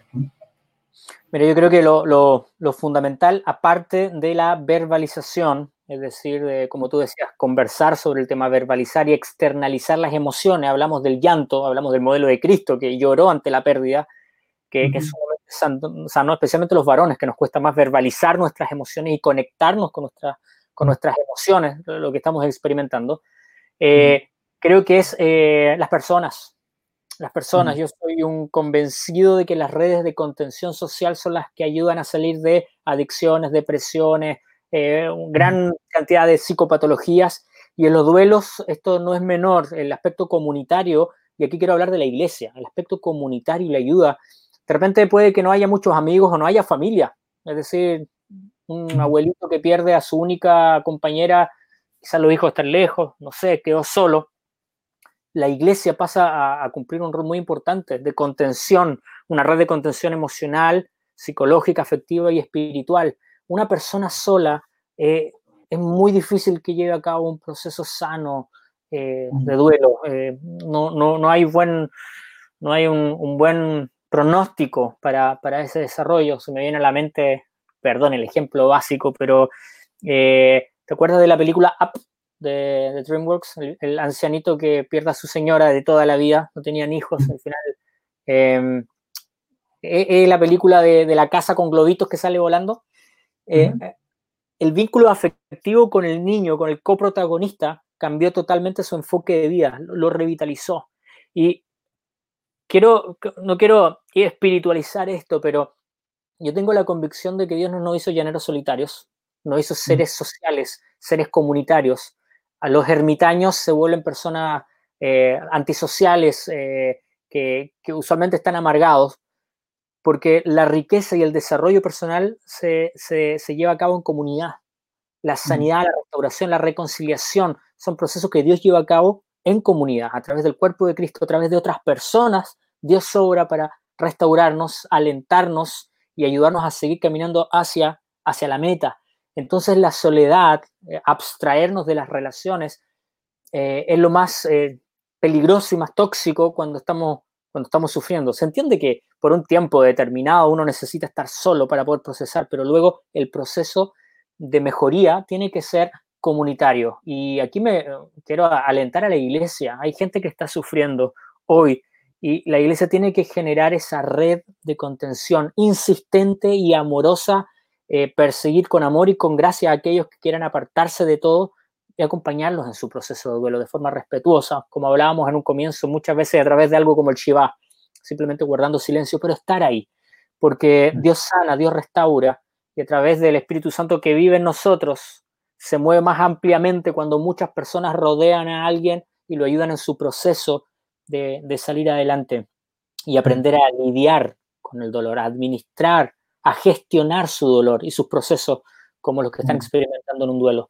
Entonces, no sé si hay consejos más prácticos que eso. Yo creo que la gente, las personas y aquellos que no son cristianos, aquellos que no tienen una comunidad eh, o una iglesia, siempre van a tener red de amigos, eh, personas cercanas, tienen que eh, buscarlas. Es decir, es un tiempo especial, importante, donde no hay que estar solo. Mm. Lo triste es cuando alguien no tiene ninguna red de contención social. Mm. Es difícil, es difícil salir bien parado de un, de un proceso doloroso. Como la película, el viejito se vuelve amargado, antisocial, complicado y, la transformación a través de una pequeña relación al final de la historia tú ves que cambia, cambia rotundamente. Pasa, la vida pasa de blanco y negro a colores, simplemente a través de las relaciones. Esto sea mucho mm. más profundo los procesos de duelo. Mm. Está interesante eso. ¿Y eh, cuándo es el mejor momento o en qué etapa de, los procesos del duelo para hacer cosas como... Eh, son, voy a hacer como varias preguntas en una, ¿ya? Eh, como para deshacerte de las cosas del fallecido, por ejemplo. Eh, ¿Cuándo es el mejor momento para hacerlo? Y también... Las preguntas prácticas, claro. ¿Cuándo, dejar de usar su perfume en la, en la, habitación para recordar al ser querido? ¿Cuándo dejar de... y, por ejemplo, cumpleaños, Día del Padre, Día de la Madre, o sea, no sé, eh, o sea, es recomendable, no es recomendable, o cómo hacerlo de la manera más saludable posible. Como, como te decía en, un comienzo, yo creo que no existen tiempos eh, determinados, todos somos distintos, algunos van a andar más rápido, otros más lentos. Aquí lo importante es eh, los coprotagonistas de la historia, los amigos o los familiares de aquellos que estamos sufriendo, tenemos que ser muy, muy flexibles, muy empáticos, muy llenos de gracia y amor en el proceso y esperar a que se lleven a cabo esos procesos. Es decir, no puede ser en una semana, en dos meses, cuatro meses, definir y, presionar para que se deshaga y regale. Oye, si no lo está usando nadie, regalemos la ropa, regalemos los electrodomésticos, esa cama, lo que sea. No podemos meternos en los procesos de aquellos que están sufriendo. Yo creo que una forma más o menos para tener un promedio, de verdad creo que un año es un buen tiempo estratégico en el sentido de que vamos a pasar por todas las temporadas y fechas importantes. En ese año va a pasar el cumpleaños, van a pasar los aniversarios, las navidades, y ya en un segundo año, ya si no podemos hacer ningún cambio, si la habitación está exactamente igual, no queremos mover nada, quizá es tiempo de buscar ayuda porque ya eh, quizás nos hemos quedado pegados, estancados en una, en una fase. Entonces ya después de un año, recién yo buscaría o alentaría a la persona a que busquemos algún tipo de ayuda, eh, que se, ejercer un poquito de presión en cuanto a dar pasos para, para, avanzar en el proceso. Pero antes no, creo que hay que ser muy, muy respetuosos con los tiempos de cada uno. Eh, creo que hay, que hay que tener mucho amor y paciencia en ese sentido. No somos quien para meternos en los procesos de duelo, para apresurarlos o definir qué le toca sentir a la persona en cada momento. Tengo un amigo muy querido que cuando murió su papá, me, contaba que él no derramó ni una lágrima. Le pasó un poquito como a ti en el sentido de que tuvo que hacerse cargo de los procesos como administrativos. Alguien tiene que hacerse cargo de, de, la administración, hacerse responsable. Pero se extendió esa, ese como entumecimiento emocional por muchos años hasta que murió su suegro. Y cuando murió su suegro, se le manifestó y se le gatió toda la emoción como si hubiese, se hubiese muerto el papá. Y es increíble cómo a veces sentimientos, emociones pueden quedar enquistadas, muy escondidas en, en nuestro interior y de repente son gatilladas por eventos eh, no secundarios, pero que no nos vinculan directamente. Hay personas que han tenido esa gatillación emocional a través de una canción, incluso a través de una película. Le hace clic algo y logran pasar de una fase a la otra. Y eso pasa fundamentalmente cuando no estamos suficientemente conectados con nuestras emociones. De verdad, yo creo que conversaciones sanas, profundas, extensas con amigos respecto a nuestra pérdida y nuestras emociones nos ayudan a avanzar en los procesos. Entonces tenemos que, una vez más, insisto, con la verbalización y externalización de aquello que estamos sintiendo en los procesos de duelo. Alguien nos pregunta ahí cuánto dura el duelo. creo que fue de las primeras cosas que hablamos, así que para no repetir, el video va a quedar colgado, ¿no? Sí, el video va a quedar colgado, ¿no? Pero en resumen, sería como que no, no hay un tiempo establecido para todos. 28 días, dicen algunos, para duelos de cosas eh, materiales, relaciones, situaciones puntuales, y no sé, se te perdió, el, se murió el perrito. De repente, 28 mm. días suele ser algo promedio donde biológicamente el cerebro se adecua y se adapta emocionalmente a una pérdida. Seis mm. meses es como lo que idealmente se espera para que todo el proceso de duelo se lleve a cabo, pero se recomienda, ¿por qué no?, un año completo, tener paciencia con las personas que están en duelo para que experimenten todas las fechas de, la pérdida y se acostumbren a una nueva realidad, a una nueva realidad donde tienen que aprender a seguir viviendo con el dolor, pero, pero administrándolo de una forma que les permita ser saludables en las interrelaciones. Así mm. un año. Ahí está, súper resumido son sugerencias siempre, ¿no? no existe un tiempo definido y determinado. Estas son ideas a las que se van llegando después de, ir analizando muchos casos nomás y lo que los tanatólogos, psicólogos eh, van sugiriendo, pero insisto, todas las personas somos distintas, ningún proceso es igual al otro, puede ser en distintos órdenes, de distintas intensidades cada fase, la verdad que aquí no hay, no hay una fórmula que todos tenemos que seguir, así que es difícil determinar tiempos y fases. Mm. Eh, Maju Cerrón, Julita, yo la conozco como Julita, una amiga de, años, en algún momento congregamos juntos. Eh, bueno, dice yo bebé, es su bebé. Su bebé cumplirá este 19 de julio dos años que está con Dios. La pérdida de un bebé. Mm. Qué, fuerte eso, ¿no? Porque a veces uno, lo, lo natural es que el hijo entierra al padre, ¿no? Sí. Pero enterrar al, hijo, yo creo que el proceso... Es muy complejo, muy doloroso, muy profundo. Y bueno, siempre, siempre nos, nos, van a acompañar. Como decía, la muerte termina con la vida, pero no con la relación. Y, mm. efectivamente, la, se, han hecho investigaciones respecto al impacto y el dolor que producen las pérdidas de seres mm. queridos, de la pareja, de los padres. Y por lejos, eh, el dolor más intenso que puede llegar a experimentar el ser humano es la pérdida de los hijos, más que la del cónyuge, más que la de los padres. Eh, o sea, la, muerte de los hijos es el, dolor más profundo. Y, y, creo que ahí pasa a ser mucho, mucho, mucho más relevante eh, entender bien los procesos de duelo, eh, tratar de llevar los duelos sanos, lo, lo, más sano posible y más emocionalmente contenidos, porque hay ciertos dolores que, bueno, como decíamos en un comienzo, eh, los dolores de la pérdida de nuestros afectos duran para siempre, pero aprendemos a, gestionarlos de tal forma que nos dejan de hacer daño, pero no hay forma de, olvidarlo. No queremos olvidarlo tampoco, no queremos dar vuelta a la página. Y de eso se trata también el, amor que desarrollamos por las personas que amamos. Por aquí hicieron una pregunta que... Oye, todo esto han, respondido la encuesta porque esa, sí, lo, lo, queríamos. Para cerrar los círculos en cuanto a algunas preguntas, ¿no? Mira aquí, teología del sufrimiento nos falta. Definitivamente, sí. eso hay mucho material. Mm. Hay, mucho, hay, hay, mucho material y hay mucha literatura, pero nos falta aplicarlos más y quizás eh, en la iglesia. O sea, no, no es mm. necesario que hablemos de temas dolorosos, de procesos dolorosos solamente cuando pasan podemos trabajarlos desde siempre. El tema del sufrimiento, de la muerte, son cosas seguras en, esta, en este lado del cielo. Eh, y la esperanza que tenemos es que un día eh, nuestro Señor va a, de forma enérgica, categórica y definitiva, va a poner un no, un no eterno. No más muerte, no más enfermedad, no más dolor.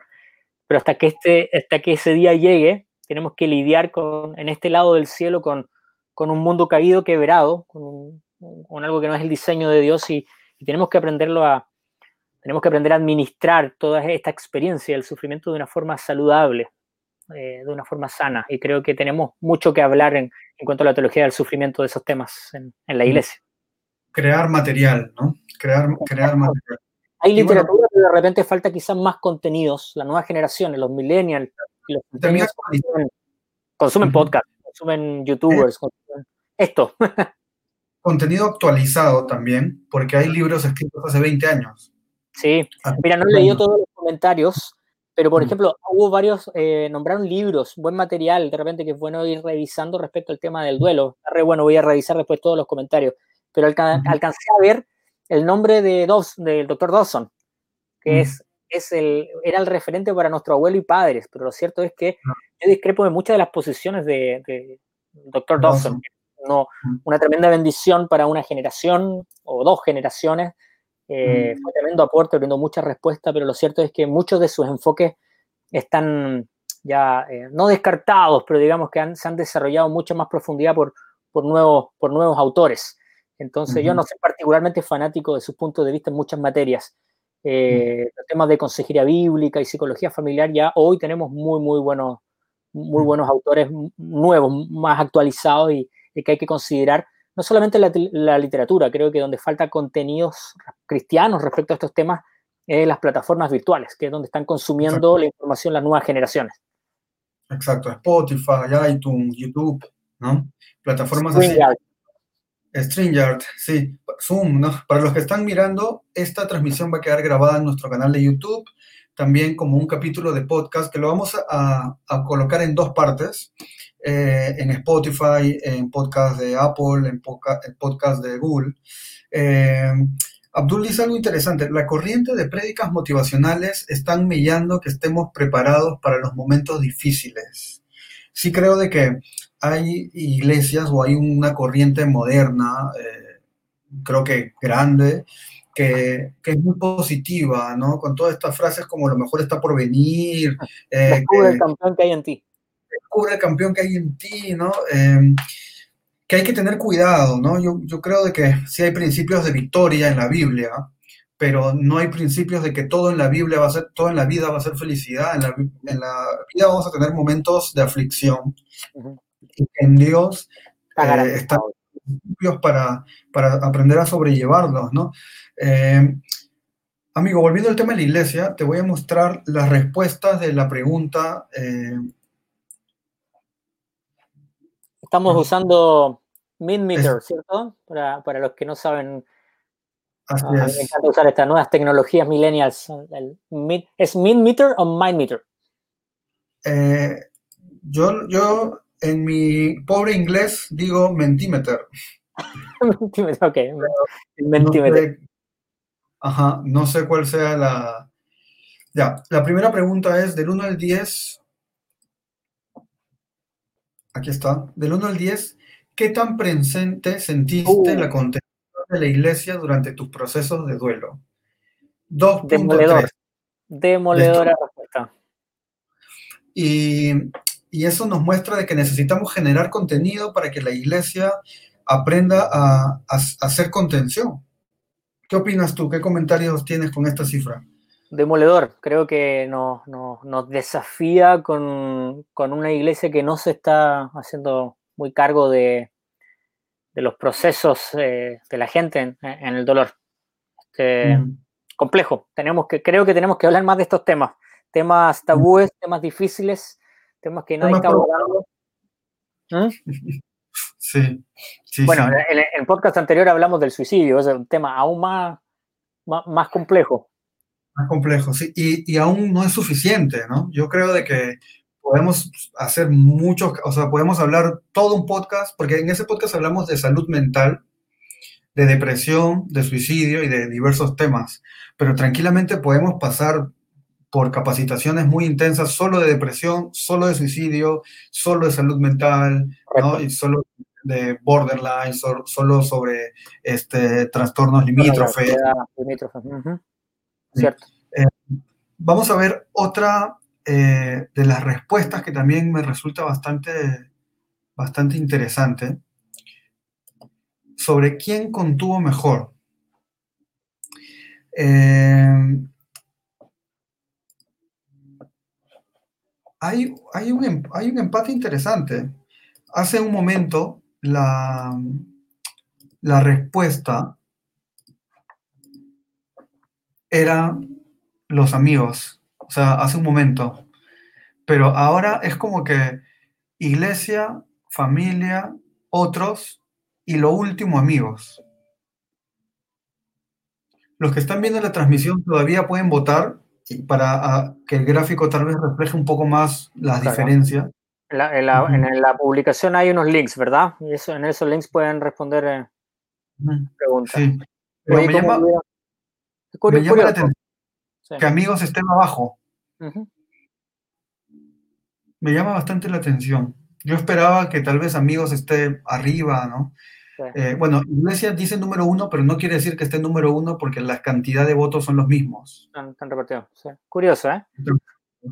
Muy interesante, sí. Interesante. Está, para, para discutirlo.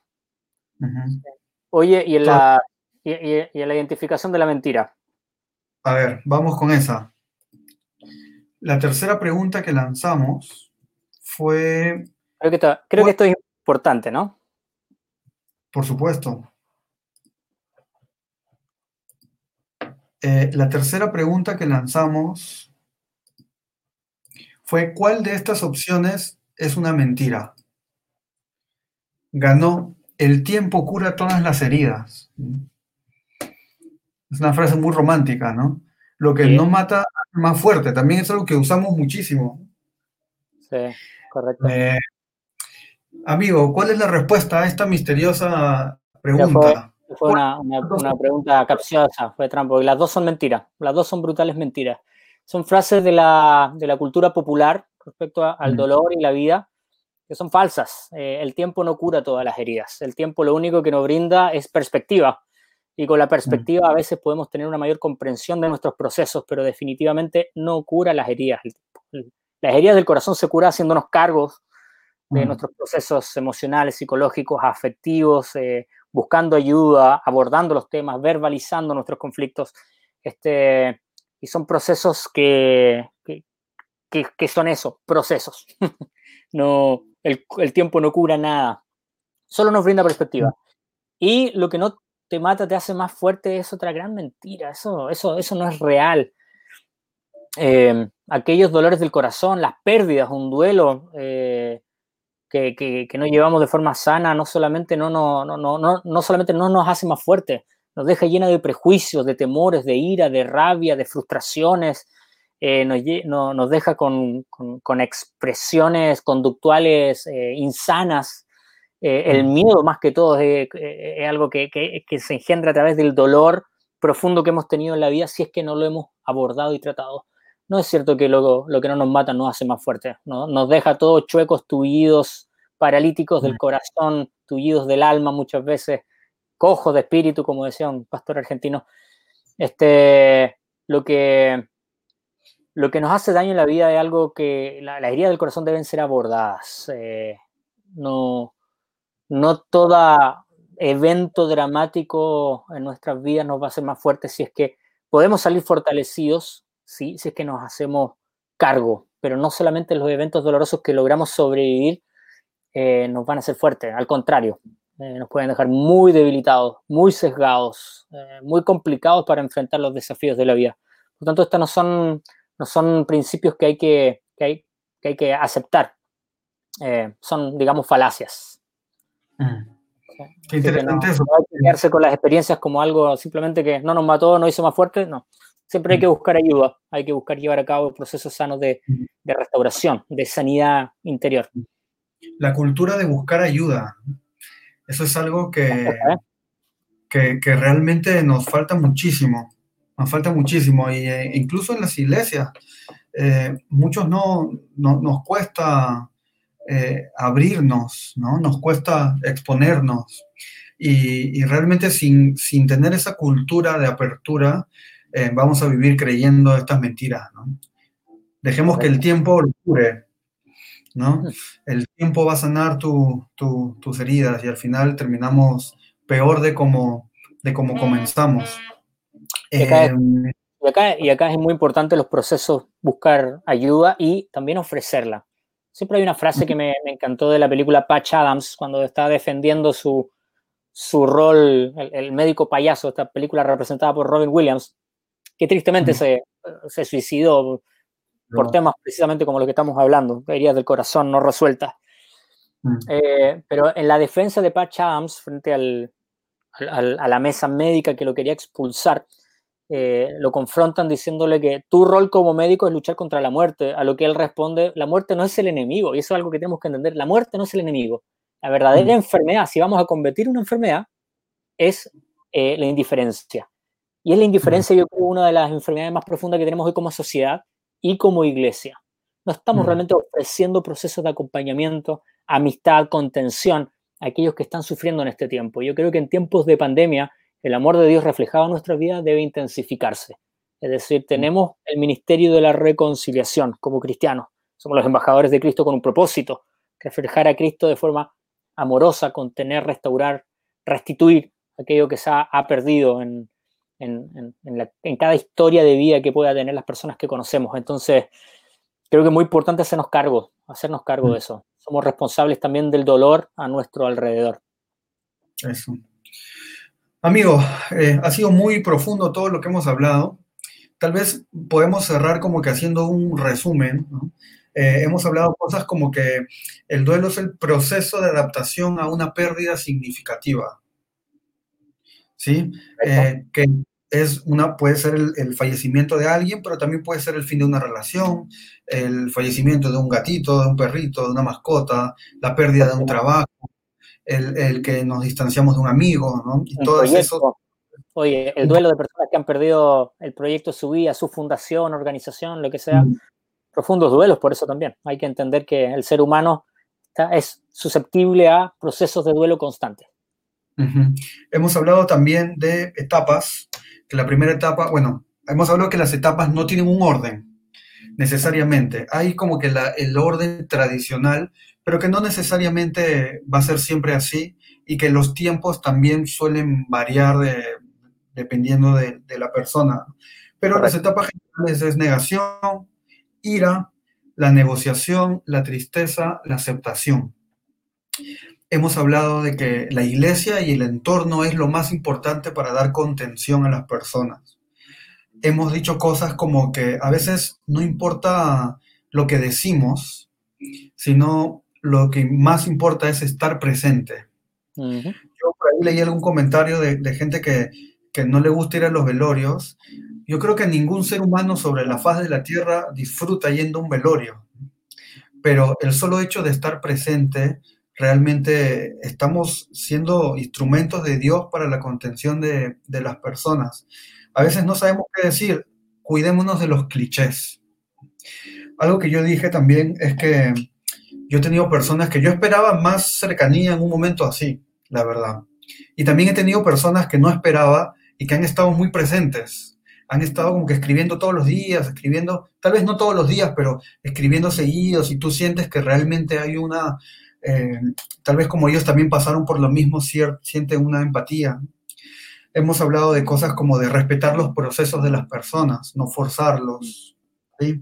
Eh, ¿Qué más? ¿Qué, otros puntos este, eh, quedan, quedan, quedan claros? Creo que hemos hecho, eh, hemos hecho un, énfasis muy fuerte en la importancia de no permitir que se enquisten los sentimientos y las emociones, por tanto, externalizarlas, verbalizarlas, buscar redes de contención social, eh, afectiva y espiritual, donde podamos hablar y sacar, sacar lo que tenemos dentro para seguir avanzando. Y definitivamente lo más tóxico en una familia ante una pérdida es tabuizar la pérdida. Eh, dejar de, recordar y de mencionar y de hablar de la persona que, de alguna forma partió. Creo que, son principios importantes a recordar también. Hemos hablado también de que el encierro no ayuda. Para y que en esta época de coronavirus estamos este, realmente eh, con serias dificultades, ¿no? Pero creo de que debemos buscar la manera de, salir. De, eh, de hecho, ya no estamos en el mejor país en relación al coronavirus, pero hay lugares seguros. Eh, los lugares abiertos son muy seguros. hay distritos más seguros que otros, ¿no? Ahí, ahí no me atrevo a opinar. No estoy en este momento ahí, así que Confío, confío, en, tu palabra. Eh, amigo, y para cerrar, consejos. Consejos para una persona o una familia que está pasando una etapa de duelo. Consejos finales. Algunos ya los hemos dicho, pero eh, como que resumir, resumirlos. Yo creo que para una familia es importante primero no tabuizar, insisto, hablar, nombrarlo constantemente como alguien que partió, pero que sigue estando presente en nuestras, en, nuestras vidas, en nuestro corazón, en, nuestra, en nuestro pensamiento diario. No forzar en otros lo que estamos sintiendo nosotros, no porque yo esté llorando mucho en un proceso, el resto tiene que estar llorando junto a mí, o porque yo estoy enojado y el resto no está enojado. Es decir, cada uno tiene procesos distintos, etapas distintas y profundidad distinta en cada fase. Por tanto, tener paciencia y tener gracia con respecto a, los procesos de cada uno. Va a haber algunos miembros de la familia que se van a aislar un poco más, que necesitan espacio. Hay algunos que valoran mucho que los llamen, que los vayan a ver, que les escriban y otros que necesitan, ojalá, mm. mantener distancia de todo. Tenemos que respetar como familias las diferencias. Todos procesamos distinto, gestionamos distinto nuestro dolor, por tanto, creo que la familia es muy importante eso, entender que todos somos distintos, no tratar de forzar instancias donde ahora vamos a hablar del...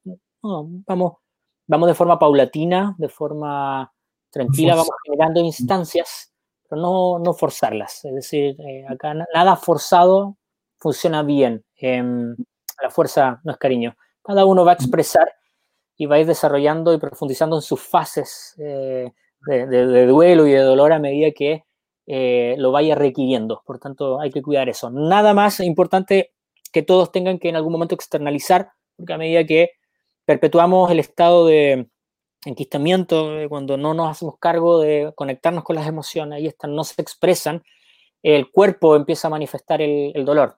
Es decir, mm. personas que no expresaron lo que necesitan expresar van a empezar a sufrir eh, manifestaciones del cuerpo, porque la mente es poderosa en ese sentido, y, jaquecas, dolores del colon, eh, dolores musculares, se manifiestan increíblemente cuando no permitimos que nuestras emociones se expresen de forma sana. Por tanto, eh, alguien que está en un duelo no, no sano, eh, usualmente lo reconocemos cuando está con muchos malestares físicos.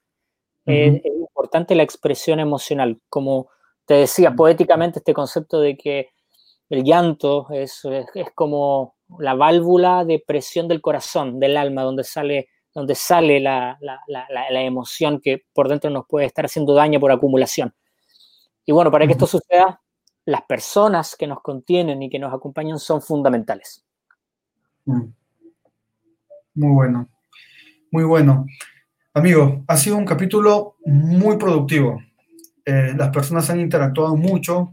Los que están mirando, eh, los invitamos a suscribirse a nuestra página de Facebook, a darle me gusta, a nuestro Instagram como Eclesiastes Podcast. También pueden buscar a Rolando, ahí en la pantalla pueden ver su Instagram, el mío. Eh, estamos en Spotify, estamos en Apple Music como podcast. Eh, compártanlo. Si tienen más preguntas, escríbanos, vamos a, responderlas. Si tienen más ideas de temas que quieran que conversemos, también aceptamos todas las sugerencias. Eh, y amigo Rolando, gracias nuevamente por, por compartir tu, conocimiento este, desde personal, eh, desde eh, académico hasta teológico y espiritual, ¿no? Y algo para mencionar más de, testimonio personal, ¿no? algo que yo creo que ha sido de mucha contención y que nos, nos ayuda muchísimo a afrontar la pérdida es nuestras convicciones de fe. Absolutamente. Eh, el saber de que tu familiar es, lo vas a ver pronto, eh, el, saber de que es solamente una despedida temporal y que tu familiar ya no sufre, ya no, ya está disfrutando de, plenitud de un cuerpo glorificado con Cristo. Y hay un tema teológico ahí, ¿no? Algunos este, consideran de que está en un lugar de espera. en el descanso. en el tema de descanso, sí. Pero eh, el tema es que esa persona está con Dios y que nos vamos a volver a ver, que eh, nos vamos a reconocer. La Biblia dice que no va a haber, no va a haber papá, hijo, hermano, pero sí la Biblia dice que nos, vamos, nos, nos van a, este, nos vamos a reconocer. Y yo recuerdo a alguien que, que preguntó a un pastor, pastor, en el cielo nos vamos a acordar de nuestras vidas en la tierra. Y el pastor respondió algo así como, eh, ¿tú crees que en el cielo vamos a ser más tontos de lo que somos en la tierra? Eh, y a mí me hizo bastante sentido, ¿no? Porque en la Biblia afirma de que nos vamos a reconocer, vamos a saber quién somos y, y todo, ¿no? Así que es una separación temporal y esa esperanza eh, solamente la entendemos los que la experimentamos en Dios, ¿sí? Yo puedo pensar mucho cómo eh, será el proceso del fallecimiento de una persona que no tiene una fe profunda como la que tenemos nosotros. Entonces, este, eh, eso creo que ha sido lo que nos ha mantenido, de hecho nuestra fe se ha firmado más. Eh, el, el, acercarte a la muerte, el, el, saber, es como que ahora más que nunca tienes la convicción de que volveremos a verlos eh, y de que hay algo más allá y eso, ¿no? Lu Fernández nos dice, llegué al final, Dios les bendiga, esto quedará grabado. Sí, va a quedar grabado, búscanos como Eclesiastes Podcast, en Spotify, en iTunes, en YouTube, en todas las plataformas, en Facebook, en Instagram, y ahí estará todo. Eh, nada, amigos, muchas gracias nuevamente. Gracias a todos por ver. Gracias, gracias por la invitación. Y no sé, cuéntanos, este, ¿qué se viene para Movida Perú? Uy, estamos, bueno, como casi todas las organizaciones, estamos eh, llevando a cabo la movilización misionera de las nuevas generaciones a través de las plataformas virtuales. Estamos en, nuestra página web de Movida, eh, presentando ahora un curso en nuestra plataforma virtual Sigue, un curso que se llama Storyline, que dura ocho semanas para entender todo eh, la misión de Dios, histórica y bíblicamente, en un contexto donde podemos entender que nuestras vidas pueden sumarse a la historia global, a la historia de Dios. Muy bueno el material, es muy simple y bueno, estamos trabajando a full con eso y con las capacitaciones virtuales, eh, el Zoom, la verdad que ha sido una bendición para nuestra organización, creo que para todas las organizaciones. Hoy nos Zoomgregamos.